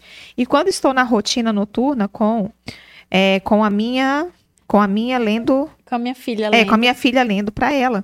Cansada, e, e, minha filha me diz: Obrigada, mamãe. I love you. Me sinto muito amada por Deus. Olha só, legal. É, tem isso. É, isso acontece muito, Jana. Às vezes, no dia que a gente tá mais cansada, a gente tá mais. É, assim, precisando daquele renovo do Senhor. Por exemplo, é, você tá ali nove meses ensinando a fazer a mãozinha de oração. Vamos fazer uma oração, a mãozinha, tudo mais. E aí a criança ainda não está correspondendo, o bebê ainda não está correspondendo, mas pode ter certeza que no dia que você estiver ali, com no fim das suas forças, esgotada, só pensando assim, Senhor, me ajuda a terminar esse dia, é o dia que Deus vai permitir que o seu filho corresponda a alguma coisa que você já estava ensinando há muito tempo. Eu vivo isso muito frequentemente. Aconteceu com a Laura, acontece com o Lucas. E no momento que eu menos espero, eles vêm com alguma coisa. É, teve um, uma situação que a Laura, ela tinha nove meses. Eu tava, tinha acabado de dar o banho dela e molhou um pouco o chão. Eu ia escorregando e caindo com ela no colo. E naquela hora eu falei, obrigada, Senhor. Ela entendeu que era uma oração. Ela tinha nove meses, aí ela juntou as mãozinhas assim. E aquele gesto falou tanto ao meu coração, porque ela, ela associou a oração e Deus falou assim: ela está entendendo quando você ora. E ela sabe que essas palavras você usa na oração. Então isso acontece muito, com muita frequência. Eles vão corresponder a alguma coisa no dia que a gente está precisando. Olha só, que legal, né, gente? Nossa, quanto, quanta informação maravilhosa nós estamos tendo aqui nesse momento, né? Então, anote tudo, revise. Quem chegou agora, depois volta, assista, assista aí desde o início. E não esqueça de compartilhar esse conteúdo, porque é realmente muita informação. E você que chegou agora, é, né? No, eu vi várias pessoas dando boa noite, que estavam chegando por agora. A Lívia, ela tem um canal chamado Nossa Herança. E nesse canal, ela é no, no Instagram, né? É, é, um canal de bênção, é um canal no, no Instagram de bênçãos, né? E, e ela, ela mostra, ela, ela desenvolve uma série de, de atividades para ajudar você né? Você já viu que teve pessoas aqui no, no chat que disse, ah, eu acompanho, aprendo muitas coisas através do, do Instagram, né? Nossa herança e ela desenvolve uma série de, de materiais, né, para ajudar você a ensinar a sua criança, né, a, a, os princípios, a palavra de Deus, ter aqueles momentos lúdicos, fazer a sua criança ter amor pela palavra de Deus desde pequenininha, né? Você tá vendo? Ó, a neném tinha o quê? Nove meses quando já fez esse, esse movimento. E às vezes a gente acha que não, que a criança não está aprendendo nada, mas está, né? Está vendo ali através do seu exemplo. E a Lívia trouxe aqui vários materiais, né, Lívia? Explica pra Sim. gente um pouco sobre esse que eu, eu já vi antes, tá? E achei maravilhoso. Olha, nesse, nesse momento nós, nós é, estamos fazendo aqui o advento de Natal. Eu disponibilizei duas versões desse advento. ele mostra como Jesus está na história desde antes da criação do mundo, ali ao lado de Deus Pai. Jesus no dilúvio, Jesus é, no Monte Moriá, Jesus na Páscoa. Aí depois do nascimento, né? Jesus na barriga de Maria, Jesus na cruz, Jesus em você. E tem sido assim muito, muito é, gratificante ver como as pessoas têm sido abençoadas, né? Através do material, mas é, porque elas estão se permitindo, né? Fazer um momento especial é, da família reunida ali com com foco para que realmente Jesus seja o centro do Natal, o centro das comemorações. Então, esse é um dos, dos materiais, porque eu acredito que nós precisamos tornar atrativo o evangelho dentro do nosso lar. Você, como mãe, você é a principal evangelizadora da vida do nosso filho, do seu filho. Você, como mãe, é a principal evangelizadora da vida do seu filho. Então, você não pode perder as oportunidades de marcar a infância dele com muitos momentos de alegria, com muitos momentos de, de vontade, daquele desejo genuíno de realmente aprender sobre Deus, sobre quem Ele é, sobre o que Ele fez, sobre as promessas dele para o futuro. Então, todo esse material é feito pensando nisso, para que nós possamos realmente deixar o evangelho atrativo. Esse advento é o que está sendo feito agora. Se você entrar no meu Instagram agora, canal Nossa Herança, você vai ver muitas pessoas é, repostando como está sendo nos seus lares, crianças que estão tendo a iniciativa de orar com três, quatro aninhos, é, famílias que estão tendo momentos de conversa. Ontem mesmo eu recebi uma mensagem dizendo que foi muito marcante o momento de ver o filho agradecendo o padrasto pelo trabalho que ele estava fazendo como esposo, como pessoa que estava ali provendo para a família. Foi, ela disse, a pessoa que enviou essa mensagem disse que foi um dos momentos mais felizes da vida dela ter a possibilidade de testemunhar o filho de 16 anos agradecendo ao padrasto. Então, assim, são vários momentos que realmente a gente, com intencionalidade e atenção, a gente pode é, fazer com que cada, cada etapa do ano, olha, esse, esse aqui foi o advento de Páscoa que a gente produziu.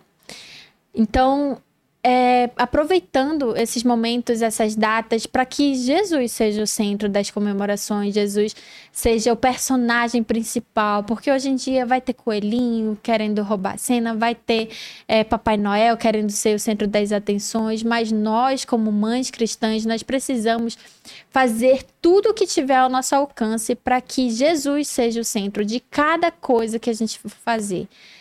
1 Coríntios 10, 31, né? Quer comais, quer bebais, façam qualquer outra coisa, façam para a glória de Deus. E isso inclui também o ensino dentro da nossa casa. Aí na Copa, Jana, eu fiz esse material aqui do caderno de atividades de Olha, bandeiras. E o Senhor é a nossa bandeira, foi o tema principal aqui. E a ideia era propor também um, um, momento em que a criança pudesse criar uma bandeira. Essa aqui foi a que a Laura criou. Aí ela, na frase, ela quis colocar protetor e poderoso. E o versículo para memorizar, sempre fazendo esse, esse link, sabe? Uhum. De tudo que a gente faz, a gente aponta para a Bíblia, a gente aponta para a palavra de Deus, a gente associa com as verdades, histórias bíblicas, associa de forma com que a criança consiga ver, é, ter esse, essa vida inserida mesmo dentro de uma realidade bíblica, dentro de uma cosmovisão bíblica. Tudo que a gente vai ensinar. É, vamos treinar caligrafia? Vamos, mas e que tal treinar fazendo o, o, a cópia de um versículo? Uhum. Vamos memorizar é, para ganhar vocabulário?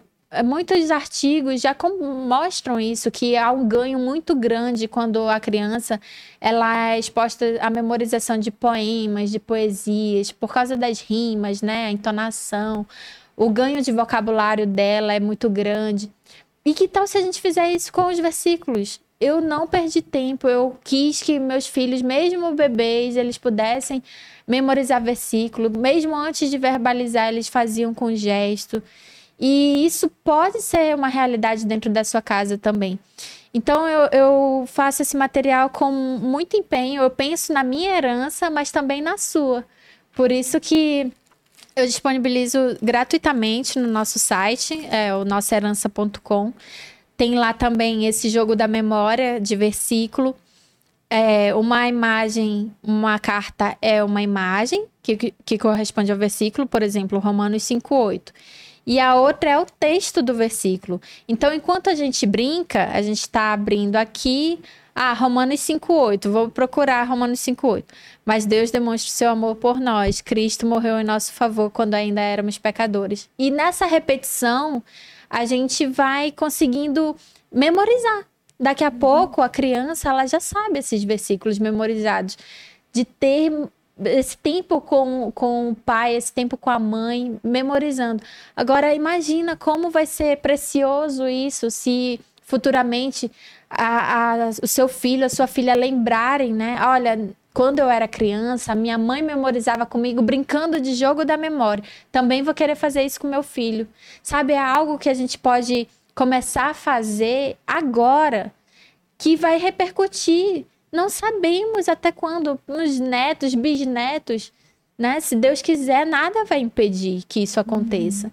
Então, mas, mas para isso a gente precisa querer, a gente precisa ter essa, essa disposição. E por isso que é algo que realmente está dentro do meu coração de produzir esse material. E toda vez que eu vejo que alguma coisa está dando certo, eu digo, não, Vamos falar sobre isso, vamos compartilhar um pouquinho sobre isso.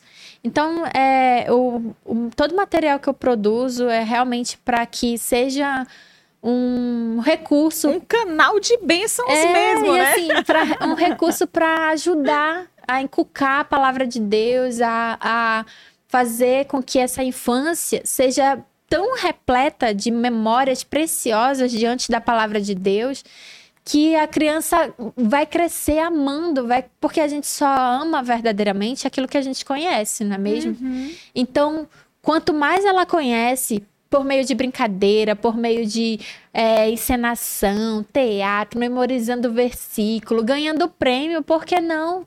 Proponha uma leitura. Olha, se a criança já tem partir de oito anos, Jana, eu acredito que é super possível a criança é, ser premiada ali, propondo, propondo um desafio de leitura do Novo Testamento. Comece pelas cartas de Paulo. É, você sabe o que, que vai é, mexer né, com, com o entusiasmo do seu filho. Então, faça isso, use isso a seu favor. Às vezes, os pais eles estão mais interessados em premiar a pontuação, a nota da prova, do que a palavra de Deus. Uhum. Mas não, não pode ser só a boa nota na prova, não. Isso é legal, isso é válido, claro que é. Mas vamos incentivar também a leitura das cartas de Paulo. Meu filho, se você ler todas as cartas de Paulo, você pode escolher um lugar para a gente passear no sábado. Poxa, que criança não vai ficar Toda empolgada com isso? a, a própria criança ter a possibilidade de escolher um lugar, ou você dá as opções, né? A gente tem, tem esses três lugares, lugares que a criança gosta. Tem esses três lugares para você escolher. Vamos fazer esse desafio e aí ao final, quando você conseguir, poxa, tenho certeza que a criança vai gostar. Tenho certeza que ela vai ficar ali é, empenhada, motivada. Vai ter dia que ela não vai estar tá, assim tão alegre, satisfeita, não. Mas aí entra um outro ensinamento. Você não faz só aquilo que você tem vontade, você faz aquilo que você precisa fazer para cumprir a sua palavra, para manter o seu compromisso. E, e, nisso a gente já está lendo a Bíblia pela terceira vez juntos. Olha que Eu legal. tenho até aqui o nosso controle do plano de leitura. Esse, esse material também disponibilizo lá no nosso site. Eu deixei nesse layout aqui e já em ordem cronológica. Então agora está faltando só Deuteronômio, Ezequiel e Isaías para a gente terminar a Bíblia toda legal. pela terceira vez. E a diferença de agora é que a Laura já leu 52 livros sozinha. Olha! Ela tem esse projeto de. É porque ela já leu as cartas de Paulo toda, ela já leu o Novo Testamento todo e agora ela quer terminar de ler a Bíblia toda. Então, eu ainda vou ajudando nesses livros de mais dificuldade, né? De compreensão também. Uhum, Levítico, é, números. Eu, eu tô lendo esses assim. E alguns também eu vou usando um pouco de eufemismo, né, em algumas histórias, cantares eu mesma li, mas olha, o que eu vou te compartilhar aqui, Jana, é algo recente. Cantares eu li para eles, para os dois, a gente sempre lê em trio, porque o Lucas também tá lendo a Bíblia junto com a gente. E aí eu fui fazer a leitura de cantares, eu fui usando ali o eufemismo que eu acho que devia, né? Em algumas passagens, assim, porque desde dois anos ela pergunta tudo.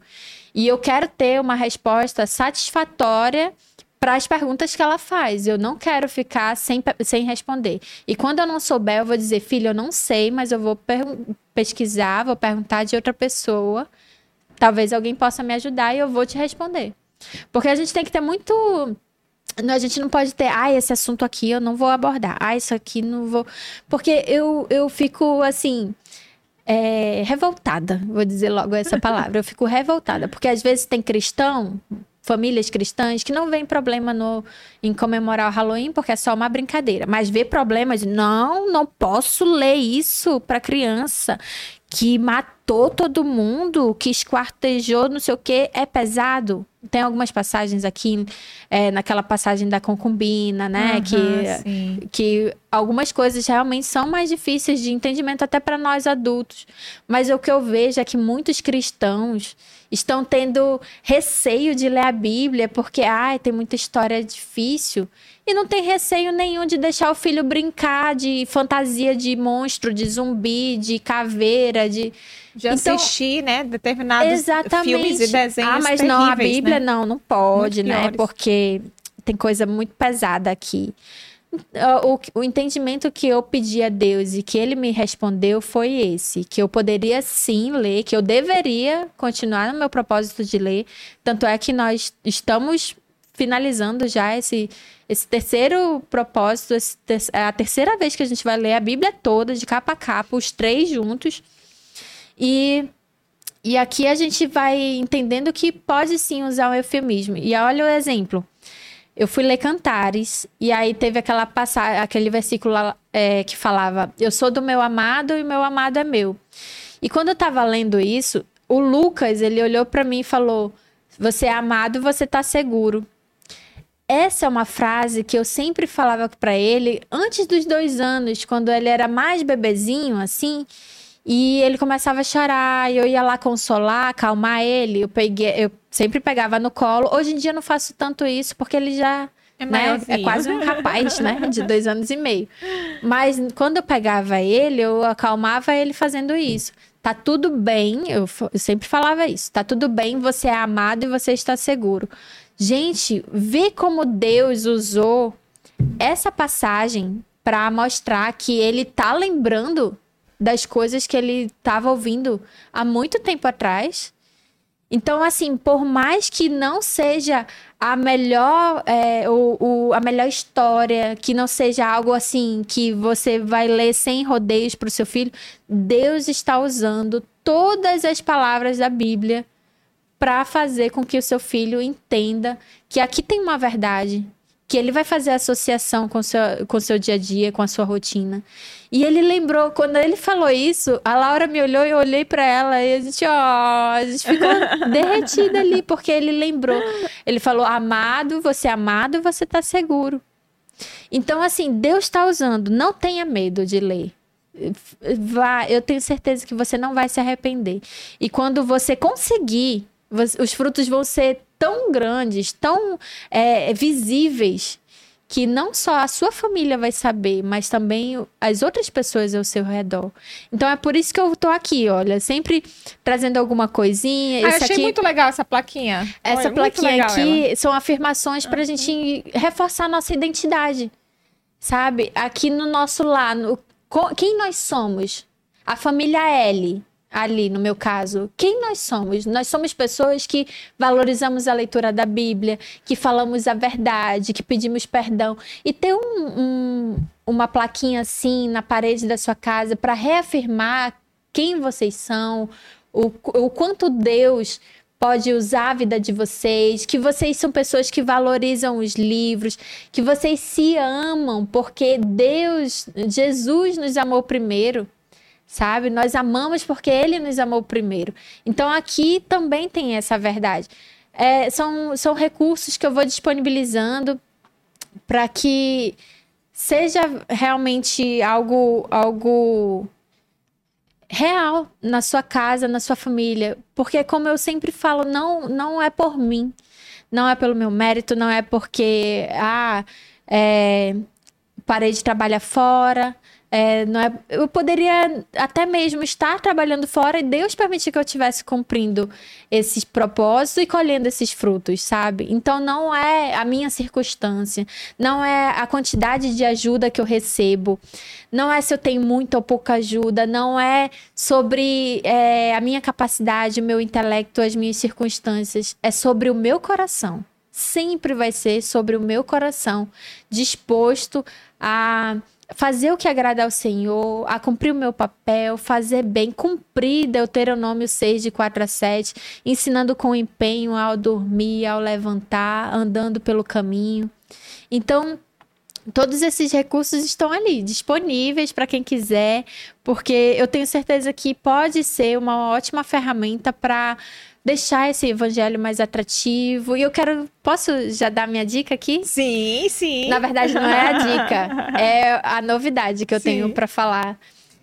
Esse ano de 2024, nós vamos lançar um livro. Olha! Que Teremos legal. um livro, é a realização de um sonho para mim. Claro, com o apoio do meu marido, porque se não fosse ele para me incentivar, para me ajudar, para me encorajar, né?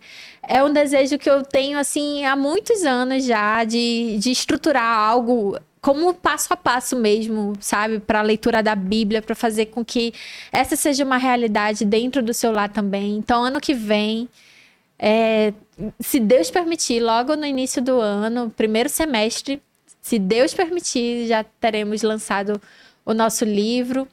Vai ser realmente um manual assim para seguir com as dicas, com as coisas que eu venho experimentando ao longo desses sete anos e meio de caminhada, é, colocando em prática as dicas, colocando em prática é, os ensinamentos, né? Algumas coisas que eu recebo de Deus ali não tem é, inspiração que eu peguei em lugar A, lugar B. Não, tem coisas que eu fui testando e vendo que dava certo. Então é algo realmente que é a nossa cara, é, é, o, é a realização de um sonho mesmo. E Deus está permitindo realizar, concretizar. Está na fase de registro, né, agora. E logo, logo, se Deus permitir, nós estaremos com Ele aqui em mãos para continuar levando essa mensagem de que é possível sim viver uma maternidade focada no evangelho dentro das nossas casas. É possível sim termos crianças que vão abrir a Bíblia e se alegrar com isso.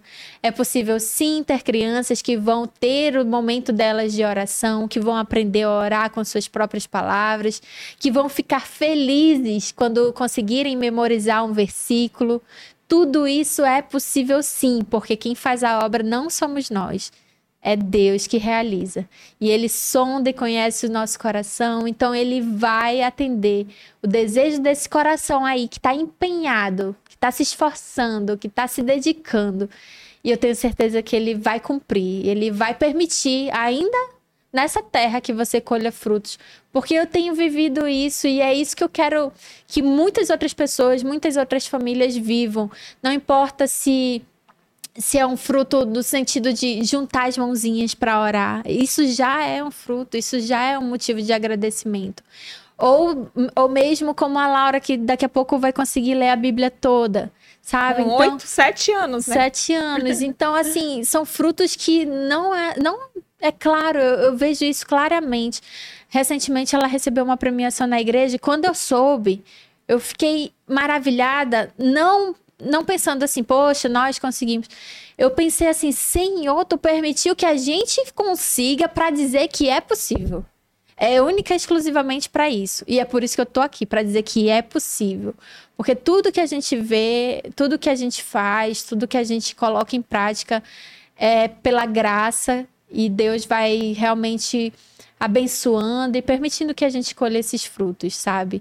Então, tá lá disponível para quem quiser. Que legal. E agora legal. a gente pode falar da, da caixa dourada. É, gente, olha só. Olha que quanto material bacana. E outra coisa, ó, esse eu, eu deixa eu pegar aqui. Pode Isso aqui são os valores da família de vocês, né? Sim. Nada impede que, que a pessoa crie seus próprios valores também, né? É, eu já dis- disponibilizei Também. pronto. Aí Esse eu... aqui ela tem pronto e você pode pegar isso como ideia também, né? Sim, sim. Material muito legal. E eu até falei, olha, se você se identifica Dá aqui com um esses joguinho. valores, coloque, coloque em prática, coloque É. isso na sua casa, coloque isso na sua Eu porta. sempre gostei de, de jogo da memória. Eu acho fantástico. Isso aqui dá até para os jovens, tá? Olha, dá até para os jovens, já na- adolescentes, para os adultos, para todo mundo, não é só para as crianças, não. Ó, já quero um jogo da memória desse pra, é pra porque na brincar. caixa dourada você não viu, brincar mas no ministério. Olha É aí, porque- pessoal do ministério. É porque você não viu, mas na caixa dourada tem um jogo que é muito legal. Eu fiz pensando Traz a caixa crianças. dourada aqui pra gente colocar aqui na mesa a caixa dourada. Traz a caixa dourada, que foi o spoiler do início. Você que não pegou o início, a gente deu um spoiler de uma tal caixa dourada. E aparece a caixa dourada. A caixa dourada, ela tem alguns dos materiais já. Eu tive o cuidado de recortar um a um. Enquanto eu recortava, é, preparava esse material aqui, eu orei para que realmente fosse uma bênção na vida de quem receber. Isso aqui é um, um recurso para a criança colocar no- na porta do quarto e- e Olha, elas ficam se Aguarde sentindo um pouco enquanto estou orando, em oração. e, e elas ficam assim Legal. se sentindo muito importantes, porque elas comunicam que o que elas estão fazendo é algo de grande valor. Uhum. Então elas ficam ansiosas para usar. Eu tô, eu tô falando pela experiência do que eu vi. Já quero um desse pra mim, pra mim. Ó, aqui são cards de memorização do Salmo 23. Olha, que legal. São várias. Eu vou abrir esse aqui das bem-aventuranças. Olha só que legal, gente. Esses cards de memorização, você vai usando vai usando um a um. Olha, esse daqui é das bem-aventuranças. Uma imagem associada a um versículo. Você passa dois, três dias, dependendo da realidade, da idade também de cada criança. Você vai sondando, né? Vai fazendo as adaptações que precisa. E aí, conforme vai passando, a criança conseguiu memorizar esse, aí passa para o próximo. Conseguiu memorizar esse? Aí, só com a imagem ela já vai lembrar. Esse é dos que choram. Então, bem-aventurados que choram porque serão consolados. E aí, o próximo. Então, assim, com esses recursos, assim, facilita a memorização. Essa é uma das estratégias de incentivar a, memor- a memorização de versículos. E Que é tipo esse aqui, É, esses cards aqui também, sim. né? e são e como as bem-aventuranças são trechos mais longos, é maravilhoso para usar, assim. Então a criança vai ter condições de de aprender com uma estratégia que vai fazer ela pegar em alguma coisa, vai proporcionar essa experiência dela manusear, dela lembrar da imagem, qual é aquele versículo associado à imagem. Então é muito legal. Mas o que eu queria te mostrar, já que você gostou do jogo da memória para para fazer com, com os jovens, é esse jogo aqui. Ele é o Descubra Se Puder. Ah, que legal. Esse é top, esse é top. Já. e eu Eu acho que esse não vai pra caixa dourada, não. Então, esse aqui eu fiz pensando nas crianças. A Laura, com 5 anos, ela conseguia brincar. A ideia é assim: essa é a palavra-chave, e você tem que fazer a pessoa descobrir qual é essa palavra-chave. Mas não pode falar não pode essas falar essas daqui. Ah. Também não pode cantar, não pode fazer gesto. Então, Arca de Noé, eu não posso falar dilúvio, animais, chuva, arco-íris. Aí eu diria assim, mas aí a criança, né, é uma forma de você treinar Pode vocabulário. contar tipo uma história, né? Sim. Era uma uma embarcação. Embarcação não tá aqui, olha. Então exatamente. já dá uma boa ideia. E você vai treinando o conhecimento da criança. Quando você. Era uma embarcação e caiu muita água do céu. É, ele não pode falar chuva, né? caiu muita água do Então, céu. aí eu fiz pro- pensando nas crianças, mas o que teve de adulto usando, aí eu falei, ah, não vale, é, né? Esse Porque... não vai pra caixa, só pra avisar. Brincadeira. Aí eu vou fazer uma versão de adulto ainda, com não, mais eu quero palavras. de criança mesmo, eu quero de criança pra começar assim pelo básico, com o pessoal, ver como é que tá o conhecimento não. deles do básico. Então, aqui também tem palavras mais difíceis, tem a, tem a can Esse é aqui. é tipo o, aquele jogo tabu, né? É, exatamente. Uhum, muito legal. Não, Só que bem, muito melhor, né? Porque, Porque a gente é... aprende sobre Cristo, é... sobre a palavra, muito melhor. É a palavra de Deus Exatamente. aqui sendo, sendo usada uhum. através de um jogo para relembrar as histórias, né? uhum. né? Para contar. Então, assim, aqui tem, por exemplo, a palavra Acã, o uhum. nome Acã. Quem foi Acã? Essa é uma história que muitas crianças não sabem. É verdade. Então, os pais aproveitam esse momento de brincadeira para introduzir uma nova história para a criança. Uhum. Olha, filho, né, naquele período eu vou uma batalha e, e, Deus ordenou que ninguém pegasse despojos de ninguém, mas teve uma pessoa que pegou, escondeu. E aí você conta a história para a criança e ela nunca mais esquece. Eu tenho certeza que ela não vai esquecer mais. E, e, e traz todo, todo esse contexto, né, Jana, assim, de de de família, da família reunida, da família brincando, de tempo de qualidade, sabe? Mas também tempo de quantidade também, porque é importante. Então, assim, é, tirar um dia para brincar com eles, deixar a criança se enrolar mesmo. Ai, como é que eu posso falar isso e tudo? E assim você vai treinando tantas habilidades da criança também. Uhum. O vocabulário, o poder de síntese, a, a memória dela, como que ela vai é, interpretar cada uma das, dessas palavras. Às vezes vai ter palavra aqui que ela não vai saber a história. Uhum. Aí, como que ela vai, vai contar, então?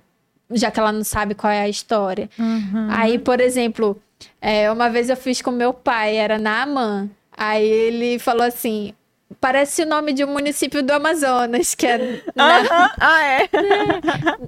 é, é Naamã e Anamã, né?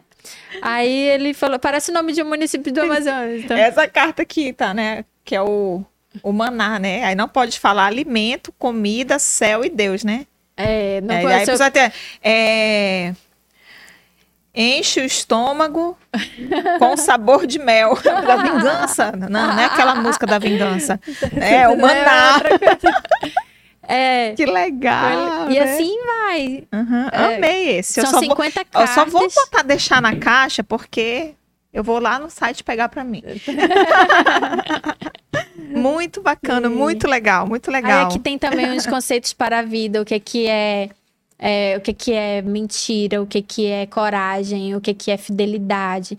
São conceitos que eu aprendi na, na nossa igreja, nova igreja batista, e que eu trouxe os conceitos que são trabalhados no programa de crianças lá, infantil e kids, para cá. Então, uhum. assim, a família pode conversar sobre isso com esses cards. Legal. E esse, esse aqui são versículos que eu coloquei que toda mãe precisa saber. Aí são versículos que a gente espalha lá em casa, tem.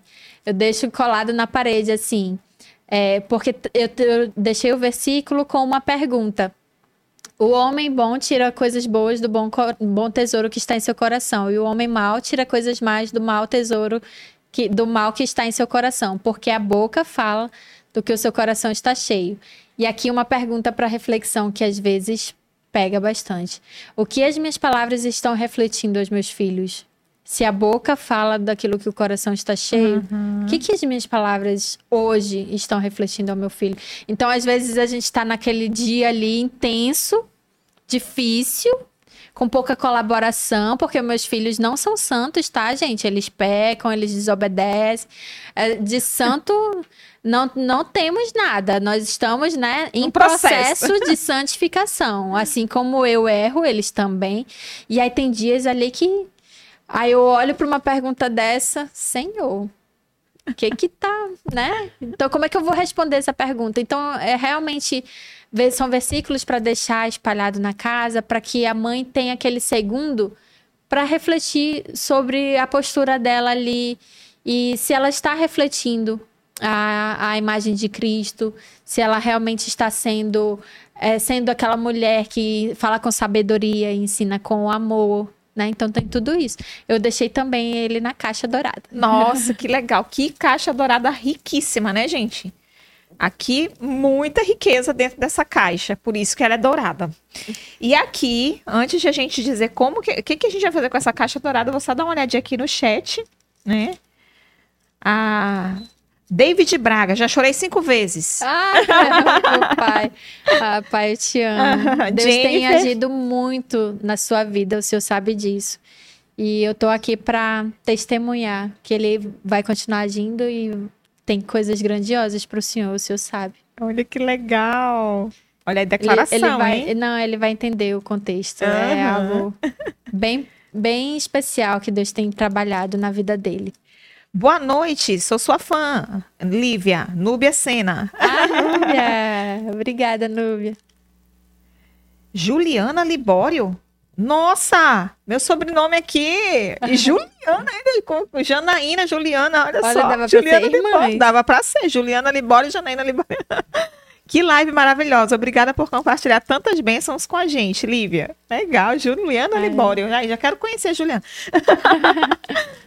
Adriane Diniz, uhul, ansiosa pelo livro. Olha, já tá olha, ansiosa pelo livro. Sim. Uhum. A Adriane é uma grande incentivadora também desse projeto. Aqui, ó, brindes, Dona Caneca. Essa linda tem uma mente brilhante. Amém. A Jennifer Solarte, eu quero jogar, eu também. Também, vou conseguir. Aí a gente colocou aqui, ó. É... Ela tem que fazer os jogos para vender junto com o livro. Olha, Olha já quero que você venda os jogos com o livro. Assim, né? Prontinho. é. é porque eu realmente ainda tenho essa dificuldade, né? É muita coisa para administrar. É, como eu expliquei aqui, a gente tenta né, fazer o que dá ainda não tenho esse, esse tempo de realmente produzir a versão física, mas ainda está no, nos nossos projetos. Se Legal. for da vontade de Deus, tenho certeza que ele vai mandar os parceiros certos e a gente vai conseguir produzir. Legal. A Jennifer colocou, eu quero essa caixa. Eu também, Jennifer. Aqui, Ju, Cássia, canal Nossa Herança. Benção na minha vida. Fernanda Graciele, que top esse podcast. Quanto ensinamento. Essa mulher é incrível. Já vou acompanhar, já vou acompanhar nas redes. Legal. Ah, legal. Fernanda Graciele. Venha, fique à vontade. Gente, legal, né? Muito assunto legal. Agora você vai entender, né, como que essa caixa, o que que você vai fazer com essa caixa, Olivia? Olha, essa caixa eu quero presentear você que está assistindo e ficou com a gente até agora. Então, eu quero que seja um presente para você, é, para te agradecer pela companhia, para honrar o seu carinho, a, a sua disposição de nos ouvir aqui, de estar conosco durante esses minutos, horas, né? É. Passou e eu não percebi. Mas hoje é, eu trouxe aqui pra, realmente para presentear você e para isso a primeira pessoa. Calma, com... calma o que, que vai ser agora, que vai acontecer com essa caixa. Eu coloquei aqui o Leandro falou que tá um capricho. Vi ela fazendo esse material com todo carinho. Sim. Olha só, sim. então foi com muito carinho, muito sim. carinho. Enquanto eu recortava cada uma dessas cartinhas, eu orava para que realmente o Senhor é, usasse esse material para que fosse uma bênção mesmo no lado da família que vai receber. E essa família precisa ser de Manaus, porque a gente vai entregar em mãos. De quem será essa caixa? De quem vai ser essa caixa? Vai entregar em mãos a caixa. Vai ter que ser alguém de Manaus, vai ter que ser alguém de Manaus. Poxa, que tá no Maranhão, no Ceará, mas futuramente, quem sabe, né? Quem Não sabe? deixa acompanhar. Vai quem ter coisas para vocês também. mas esse aqui vai ser exclusivo para alguém de Manaus. Quem será, Lívia? A primeira Calma, pessoa. Lívia. Quem será? Os tambores. E vai ganhar quem tá aqui, né? Porque quem não tá já perdeu. É, realmente foi pensando em honrar, em agradecer quem ficou com a gente até o final. Posso falar agora? Pode! não vou mais atrapalhar. Não, imagina, até eu tô ficando, né, ansiosa para saber o que, é que eu tenho que fazer para ganhar. Então, vai ganhar essa caixa a primeira pessoa que comentar falando o nome. O nome. Vocês sabem, né, que eu tenho nossa herança. Então, a primeira pessoa que comentar falando o nome das minhas heranças vai ganhar a caixa. Primeira Uh, pessoa que comentar falando o nome das minhas heranças vai Agora. ganhar a caixa. Comentar agora, a partir de agora. Basta Quem escrever será? o nome deles aí. Não Quem? precisa escrever mais nada, só o nome. Quem são dois. as heranças da Lívia? O nome deles, qual é? O nome É. das duas heranças. Enquanto isso, ainda não Quem colocaram será aqui. A pessoa de Manaus que. Opa! Luzinete Nandes! Colocou aqui a Luzinete, foi a primeira. Lucas e Laura, Laura e Lucas. Acertou. Todo mundo foi colocando depois, mas quem chegou primeiro aqui foi a Luzinete. A Luzinete foi a primeira. Olha, é, eu- Legal! Eu tenho certeza que vai ser uma bênção. é, Eu, acredito que vai dar sim para usar. Muito obrigada. Ficou. É, mandar o quê? O... Ah, tá. Luzinete manda uma mensagem no direct. Aqui do Instagram, é? Do Instagram? É, do Ah, Instagram, para poder pegar o eu teu contato. Ah, você Luzinete conhece? Fernandes, né? Lucinete Nandes, é, eu acho Ah, que é não. Lu- Nandes, Luzinete Nandes? é Lu, Luzinete Nandes, ponto. Não, eu, eu acredito Você acha que conheço, conhece ela? Sim, sim. Ah, então pronto, resolvido. Luzinete. Ela até mandou mensagem pra mim que é com- que a acompanhar, acho que é ela sim. Ah, é minha então tia. pronto. Ah, que legal. Eu só queria ver, eu não enxerguei direito o nome, mas por isso que eu queria. Luzinete, É, ó, lá. então é. Luzinete Nandes. É, não, se for, eu acredito que é. Mas pede pra. Pode ter outra, né? Pede pra mandar mensagem. É, porque pode ter outra. Lá que tem a outra, né? É, o nome não é tão comum, mas pode ser que eu saiba assim quem é. Legal. Gente, olha, muitas pessoas escreveram o nome Laura Lucas, mas foi atrasado. a próxima caixa. Agora não, você vai a ter que ir lá no internet site. dela estava é, melhor. É, vai, você vai lá no site, tá bom? A pessoa que estava É. com a melhor internet nesse momento. Luzinete Fernandes mesmo, sua tia. É, olha aí, acertou. Tá aqui, Então acertou. Olha, ela mandou até uma carinha. Isso mesmo, legal. Parabéns, Luzinete. Você foi a primeira aqui. Sim. Mas é isso, gente. Quanto conteúdo legal. Eu tenho certeza que você que chegou depois e pegou até esse momento, volte, assista novamente, anote tudo. Eu sempre falo, dou essa dica, anote. Pegue as dicas, assista de novo. Por quê? Porque é muito aprendizado, é muito conteúdo de qualidade. E acima de tudo, né? Distribua, porque quantas pessoas não precisam saber que tem um site com todos esses recursos gratuitos para elas fazerem com as suas crianças. De uma vida de uma pessoa que dedica seu tempo, sua vida aos seus filhos e desenvolvendo esses materiais. Poxa, né? Isso é fantástico. Então, hoje foi um momento maravilhoso. Lívia, muito obrigada por você ter né, compartilhado a sua história, a sua vida, a sua experiência com seus filhos, a, a sua história de vida em si, todos esse, esse, esses recursos incríveis, maravilhosos, né? E, e com certeza muita gente ah, vai estar à espera do, do livro, com certeza, né? Porque realmente eu creio que tudo isso você vai estar ali abordando, falando como sim. foi para desenvolver tudo isso. E muito obrigada por esse momento, por ter tirado esse tempo para estar conosco, deixado a Laura e o Lucas e o Leandro lá sozinhos para estar aqui conosco, Sim, compartilhando eu- a sua vida. Sou eu quem agradece, porque é um presente de Deus mesmo estar aqui. Vocês foram usados por Deus para comunicar que esse caminho, essa mensagem, ela pode sim receber um novo alcance e estar aqui gera tudo isso, né?